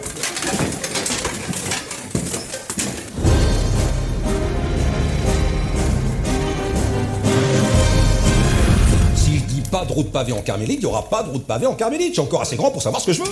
Mais quand on va chez vous, la route s'arrête net à la frontière. Après, on patauge dans la boue. Bah, vous n'avez qu'à pas venir chez moi. Voilà, je vous avais demandé, moi. Moi, je pense que le seigneur Léodagan n'a pas encore admis qu'il fait partie des peuples bretons fédérés et que la Carmélide n'est pas un cas à part. C'est vrai que vous faites un petit peu comme ça vous chante. Hein. Moi, au Pays de Galles, on m'a dit route pavée, j'ai fait route pavée. Mais vous, de toute façon, on vous aurait dit de chier dans un bol, hein La question elle est simple. Est-ce que vous considérez que vous êtes fédéré ou pas? Mais moi, je veux bien fédérer tout ce que vous voudrez, mais il y aura pas de route point barre. Cette attitude est intolérable. Ce problème doit être réglé. Mais puisque je vous dis qu'il n'y a rien à régler. Chut, chut, chut, chut.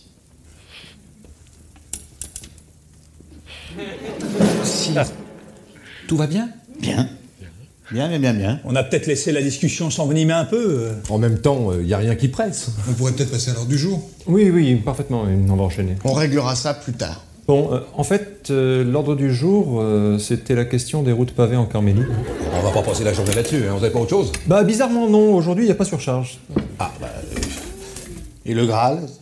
Le, le- le Graal Eh ben oui, oui, oui, c'est toujours plus ou moins l'ordre du jour.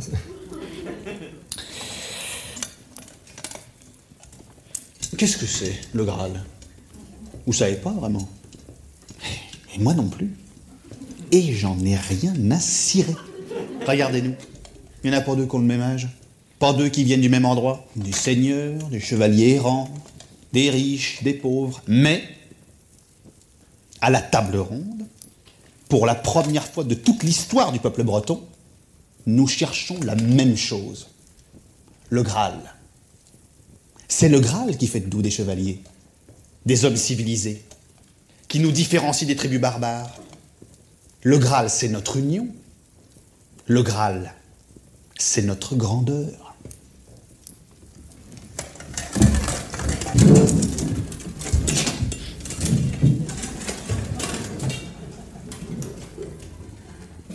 On repousse les barbares, on tient tête aux Romains, on va bien réussir à trouver un vase, non?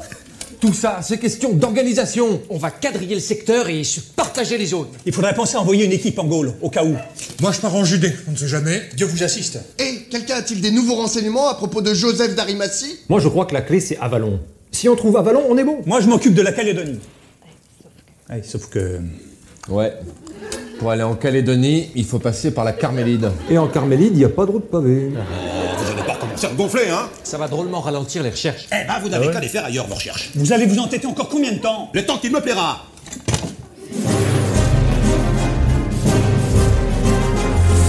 J'ai pas l'habitude de me laisser donner des leçons pour des pécards dans votre genre Ce qui est obligatoire pour tout le monde, ça l'est aussi pour vous. Si vous voulez pas faire d'efforts, on s'en sortira jamais La vous, vous allez commencer par faire l'effort, par fiche la paix Le premier Romain qui pose un pavé chez moi, je lui fais bouffer, je reviens pas là-dessus S'il y en a un qui veut régler ça à la filoche, hein, ça peut aussi s'envisager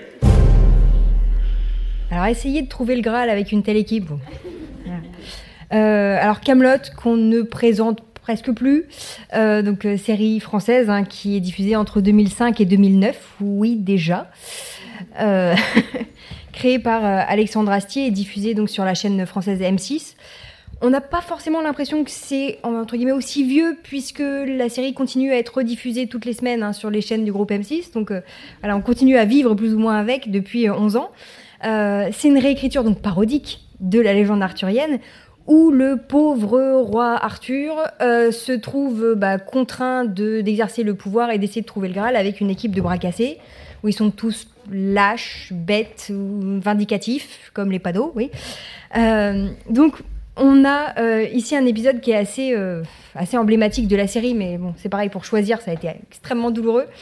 Euh, où on a le roi Arthur qui essaye de les unir justement dans cette, cette quête du Graal et qui rappelle toutes ces valeurs qu'on a un petit peu évoquées et qui sont passées notamment par l'américanisation hein, du mythe, l'idée de la table ronde comme melting pot, comme lieu d'égalité. Donc c'est très bien, il y a des valeurs très nobles issues du Moyen Âge aussi qui euh, sont euh, retransmises avec l'idée qu'il faut pouvoir trouver le Graal pour apporter la salvation au royaume ou à la terre entière. Sauf que donc pour faire les recherches, il faut passer par la Carmélide et qu'en Carmélide, il n'y a pas de route pavée. Donc toute la série, en fait, c'est une façon de, prendre une légende qui a quand même été extrêmement idéalisée, euh, avec des personnages, voilà, les chevaliers qui ont inspiré les super-héros, c'est quand même des êtres exceptionnels, des êtres hors du commun. Là, on prend toute cette matière et on la rabaisse. Ils sont euh, exceptionnellement cons, en fait. Voilà. Exceptionnellement, bah, pas tant que ça. Oui, pas tant que ça, Regardez bon, autour de vous, vos collègues, vos amis. Ouais. Vous, avez Bon. pas, vous avez bien un Perceval là, autour de vous. Voilà. Je ne veux pas de dénonciation. Donc, on a une, une représentation burlesque ici. On prend les personnages légendaires et on en fait des mecs ordinaires. Voilà, voire plus, moins qu'ordinaires. Je ne sais pas comment qualifier, mais voilà. Euh, on retrouve tout au long de la série pas mal de références au Graal, justement, avec une série qui s'appuie sur un grand nombre des réécritures qu'il y a eu avant. C'est-à-dire qu'on nous parle du Graal comme un vase ou une coupe ou peut-être un bocal à anchois. Euh, Ou une voilà. pierre incandescente. Une pierre incandescente. Donc là, on fait référence à euh, Wolfram von Essenbach, hein, qui au début du XIIIe siècle nous dit que le Graal c'est une pierre. Je sais pas trop d'où ça sort, mais c'est bon, c'est Essenbach. Euh, on a donc cette idée qui sort apparemment de nulle part du bocal à anchois. Sauf que quand on se penche un petit peu sur la lexicologie de l'ancien français euh, de l'époque, hein, quand Chrétien de Troyes utilise le terme de Graal, on se rend compte que le Graal, ça peut, il y a de fortes chances pour que ça désigne un, grand plat long, un peu peu profond, vous savez, typiquement utilisé pour servir le poisson. Donc le Graal serait un plat à poisson, et si on en croit cette interprétation, c'est quand même Perceval le plus proche. hein, donc voilà. Je serais vous, je, vous inquié- je m'inquiéterais. Euh, Bah, le problème, c'est que de toute façon, Chrétien 3 ne décrit pas le Graal. en fait. mais c'est-à-dire Voilà. que le texte de Chrétien Troyes est inachevé. Le Ouais. Perceval ou le Comte du Graal pas- est inachevé. Donc on, on voit, enfin Perceval voit passer le Graal dans euh, un château. puis en plus, c'est pas l'objet le plus important de la, la procession. Il y a aussi une lance qui saigne, lance, quoi. ouais, donc euh, voilà, donc euh, après, la on lance sait qui pas saigne, ce que on sait d'où elle vient, elle. Voilà. Oui, on lance sait- de on sait d'où Longin, elle vient. Jésus, etc. Mais donc, on a un objet mystérieux utilisé pour nourrir un roi, le roi pêcheur, tout aussi mystérieux finalement. Mm. Sauf que Perceval se dit non, je pose pas la question parce qu'on m'a dit de me taire. Voilà, ce qui est repris d'ailleurs dans Camelot. Hein.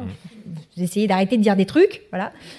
Euh, donc Perceval se dit je poserai la question demain à tête reposée, si vous voulez. Et quand il se réveille le lendemain, le château est vide. Et quand il sort du château, il n'y a plus de château. Voilà. Et ensuite, il va passer des années à essayer de retrouver ce château mystérieux et à essayer de retrouver le Graal. Sauf que bah, Chrétien de Troyes est décédé en cours de route et qu'on n'a pas la fin. Et que nous, ça fait mille ans qu'on cherche le Graal, globalement. Euh, Camelot, la série, enfin les, les nouveaux épisodes, si vous voulez, sont arrêtés en, en 2009. Ce qu'on sait, c'est que à l'heure actuelle, les chevaliers n'ont toujours pas trouvé le Graal, mais je pense qu'on peut se donner rendez-vous le 29 juillet 2019. Camelot se poursuit. 2020, 2020, 2020. 2020, pardon, ça voilà, je, vais en avance moi. 29 juillet 2020, pardon, Camelot se poursuit sur grand écran avec un premier volet euh, où on aura la suite des aventures de, euh, des chevaliers, sachant que on ne peut pas garantir qu'ils trouveront le Graal parce que la, la alors, réécriture il- est partie vraiment très loin. Ou alors ils l'ont déjà trouvé en fin de compte. Est-ce que c'est la réécriture elle-même de la légende? Moi, c'est ma théorie. Voilà. Donc, Ah. Est-ce que c'est la réécriture elle-même de la légende qui est, enfin, la- le fait d'écrire sa propre légende qui est le Graal en fait, en fin de compte. Voilà, c'est. Il y a de fortes chances, une- mais voilà, voilà, donc, mais voilà. il y a des théories qui se mettent en place. On en, on en fera, on, en- on débattra ça dans 2-3 ans. On fera un, un cycle Camelot à la BNF. Voilà, donc euh, c'est. Avec plaisir. Avec plaisir. Voilà, donc, euh, juste un truc, hein, pour, on va finir en fait. Hein, euh, bon, on a, vous avez vu, on a dû condenser et puis on a dû speeder en fait, hein, parce que je pensais, voilà, c'est, et encore, on a passé plein de choses en fait. euh, voilà, donc. euh, mais juste un truc, hein, c'est, c'est, là, on a, on a fait qu'effleurer le sujet. hein, donc, euh, juste un truc, un Camelot, comme vous montrez bien, c'est, enfin, comme l'a dit Justine, c'est très nettement en fait une œuvre arthurienne qui s'inspire des récits médiévaux, mais qui est très influencée par la culture pop américaine, par les Monty Python. Voilà, il y a plein d'allusions à la fantasy, à Star Wars, à Wars. Warhammer avec les Skaven, enfin, des trucs comme ça. Les gobs, ils font de la- du dungeon crawling comme des, comme, comme des joueurs de Donjons et Dragons. euh, voilà, donc. euh, et ce qui est assez marrant, c'est qu'il y a aussi des C'est pas la première fois. Enfin voilà, le mythe arthurien a été quand même en France, a pas été aussi populaire en fait hein, que, que- que- qu'aux États-Unis en Angleterre. Mais il y a des réécritures qui ont été assez étonnantes. Moi, je travaille un peu dessus en fait. hein. Enfin, je suis pas le seul en fait, hein, mais mais on- j'ai commencé. Enfin, on a écrit quelques papiers en fait euh, sur le site Retro News, qui est un site de la BNF où on creuse un petit peu les les comment les, les archives de la presse française. Et là, on a, enfin, encore une fois, c'est pas une découverte, hein, mais c'est intéressant de le redécouvrir en fait. hein. Par exemple, Cocteau a écrit sa propre version du mythe arthurien en 37, hein, quand il a fait sa pièce hein, Les Chevaliers de la Table Ronde avec Jean Marais, en fait, un très jeune, voilà. Donc, euh, hein, et c'est une pièce assez étonnante où les questions notamment, enfin, c'est il y a pas mal d'allusions notamment à, comment à, l'addiction de Cocteau en fait donc euh, voilà et pareillement vous allez avoir hein, l'article vient juste d'être publié en fait Aragon qui écrit euh, Aragon Louis Aragon qui en 1942 publie en fait hein, donc euh, le, là c'est sur le site Retro News vous pouvez le trouver donc euh, qui écrit en pleine guerre en fait qui se sert de la mythologie arthurienne en fait du mythe arthurien pour euh, faire une œuvre à la gloire de la résistance en fait hein. donc c'est assez étonnant en fait hein. donc on pourrait se dire entre un auteur communiste en fait et puis le mythe arthurien il y a il y a Un monde. il y a un monde, mais en fait, euh, bah non, ouais, c'est assez étonnant. Donc euh, voilà, donc il y a pas mal de trucs. hein. C'est pareil, vous avez un article là, qui est juste là en fait hein, sur les, euh, les premiers néo-druides de Breton au début du XXe siècle qui vont utiliser le mythe arthurien en disant qu'ils avaient retrouvé plus ou moins Excalibur. Enfin voilà, donc c'est un peu, voilà, c'est assez amusant en fait de voir que ça existe. C'est pas aussi majeur, c'est pas aussi développé en fait vraiment que dans le monde anglo-saxon, mais il y a pas mal d'un. Il y a aussi Apollinaire qui a écrit en 1909 L'Orchoteur pourrissant en fait, hein, là, qui est un texte assez étonnant aussi. Donc euh, euh, c'est mal connu, moi j'aimerais bien, je vais travailler dessus, enfin je travaille un peu dessus, mais c'est assez amusant aussi. La première BD arthurienne en France, en fait, hein, qui, est complètement oubliée aujourd'hui, s'appelle Yves le Loup. Je sais pas pour ceux qui la connaissent, des gens qui la connaissent ici, mais en fait c'était une, BD qui paraissait en 1947 dans les pages de Vaillant, en fait, hein, donc, euh, qui était un journal communiste pour les enfants, en fait. hein. Et donc c'est une version communiste, proche du PCF, en fait, du mythe arthurien, qui est à mon avis directement inspiré du texte de, de- enfin, qui est très inspiré du texte de- du texte d'Aragon, où là Yves le Loup il dit au roi Arthur que c'est un salaud, c'est un, un exploiteur capitaliste et tout. Voilà, c'est faites un croisement entre euh, Perceval et Arlette Laguillet, vous avez un peu. voilà, c'est assez. Voilà, c'est assez marrant, voilà. Donc euh, voilà, c'est c'est- c'est vraiment euh, où euh, le mythe, le mythe du Graal, c'est une invention évidemment de- des curés, voilà. Donc c'est assez, voilà, c'est c'est assez drôle en fait, voilà. Mais c'est Et, un des- euh, une des richesses de la légende arthurienne, c'est d'être justement, dès son origine euh, au Moyen Âge, d'être tellement malléable qu'on peut l'adapter à toutes les sauces, Ouais, globalement, c'est et ça, chacun c'est- voilà. trouve son bonheur, j'ai envie de dire. Voilà, c'est ça qui est bien, et c'est pour ça que je pense que c'est une œuvre qui va être appelée en fait, à continuer euh, largement. En fait, voilà, donc, euh, donc on vous donne rendez-vous dans 5 ans pour la Suisse, quoi, en fait, voilà, ou 3 ans, 2 ans, 2 ans. Le roi Arthur 2, le retour. Le roi Arthur 2, le retour. Il n'est pas content. Sur ce, il est 20h, 20h04, c'est ça, ouais. Donc euh, il va falloir qu'on libère les locaux. Merci à vous. Voilà. Si vous avez des questions, désolé, enfin on n'a pas pu prendre beaucoup de questions, mais on, est, on sera en dédicace. Vous pouvez venir nous poser des questions en dédicace. Et, euh, eh bien sur ce, euh, n'hésitez pas à aller voir le site aussi, hein, donc euh, Fantasy, euh, Fantasy euh, sur le site de la BNF, avec notamment euh, le jeu, hein, euh, voilà, le Royaume point and click très sympa et plein plein de matériaux et, euh, et voilà. Ah, merci.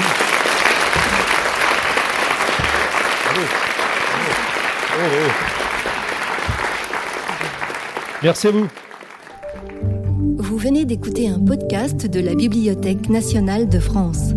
Retrouvez les conférences, rencontres et créations de la BNF sur toutes les plateformes de podcast ainsi que sur le site bnf.fr.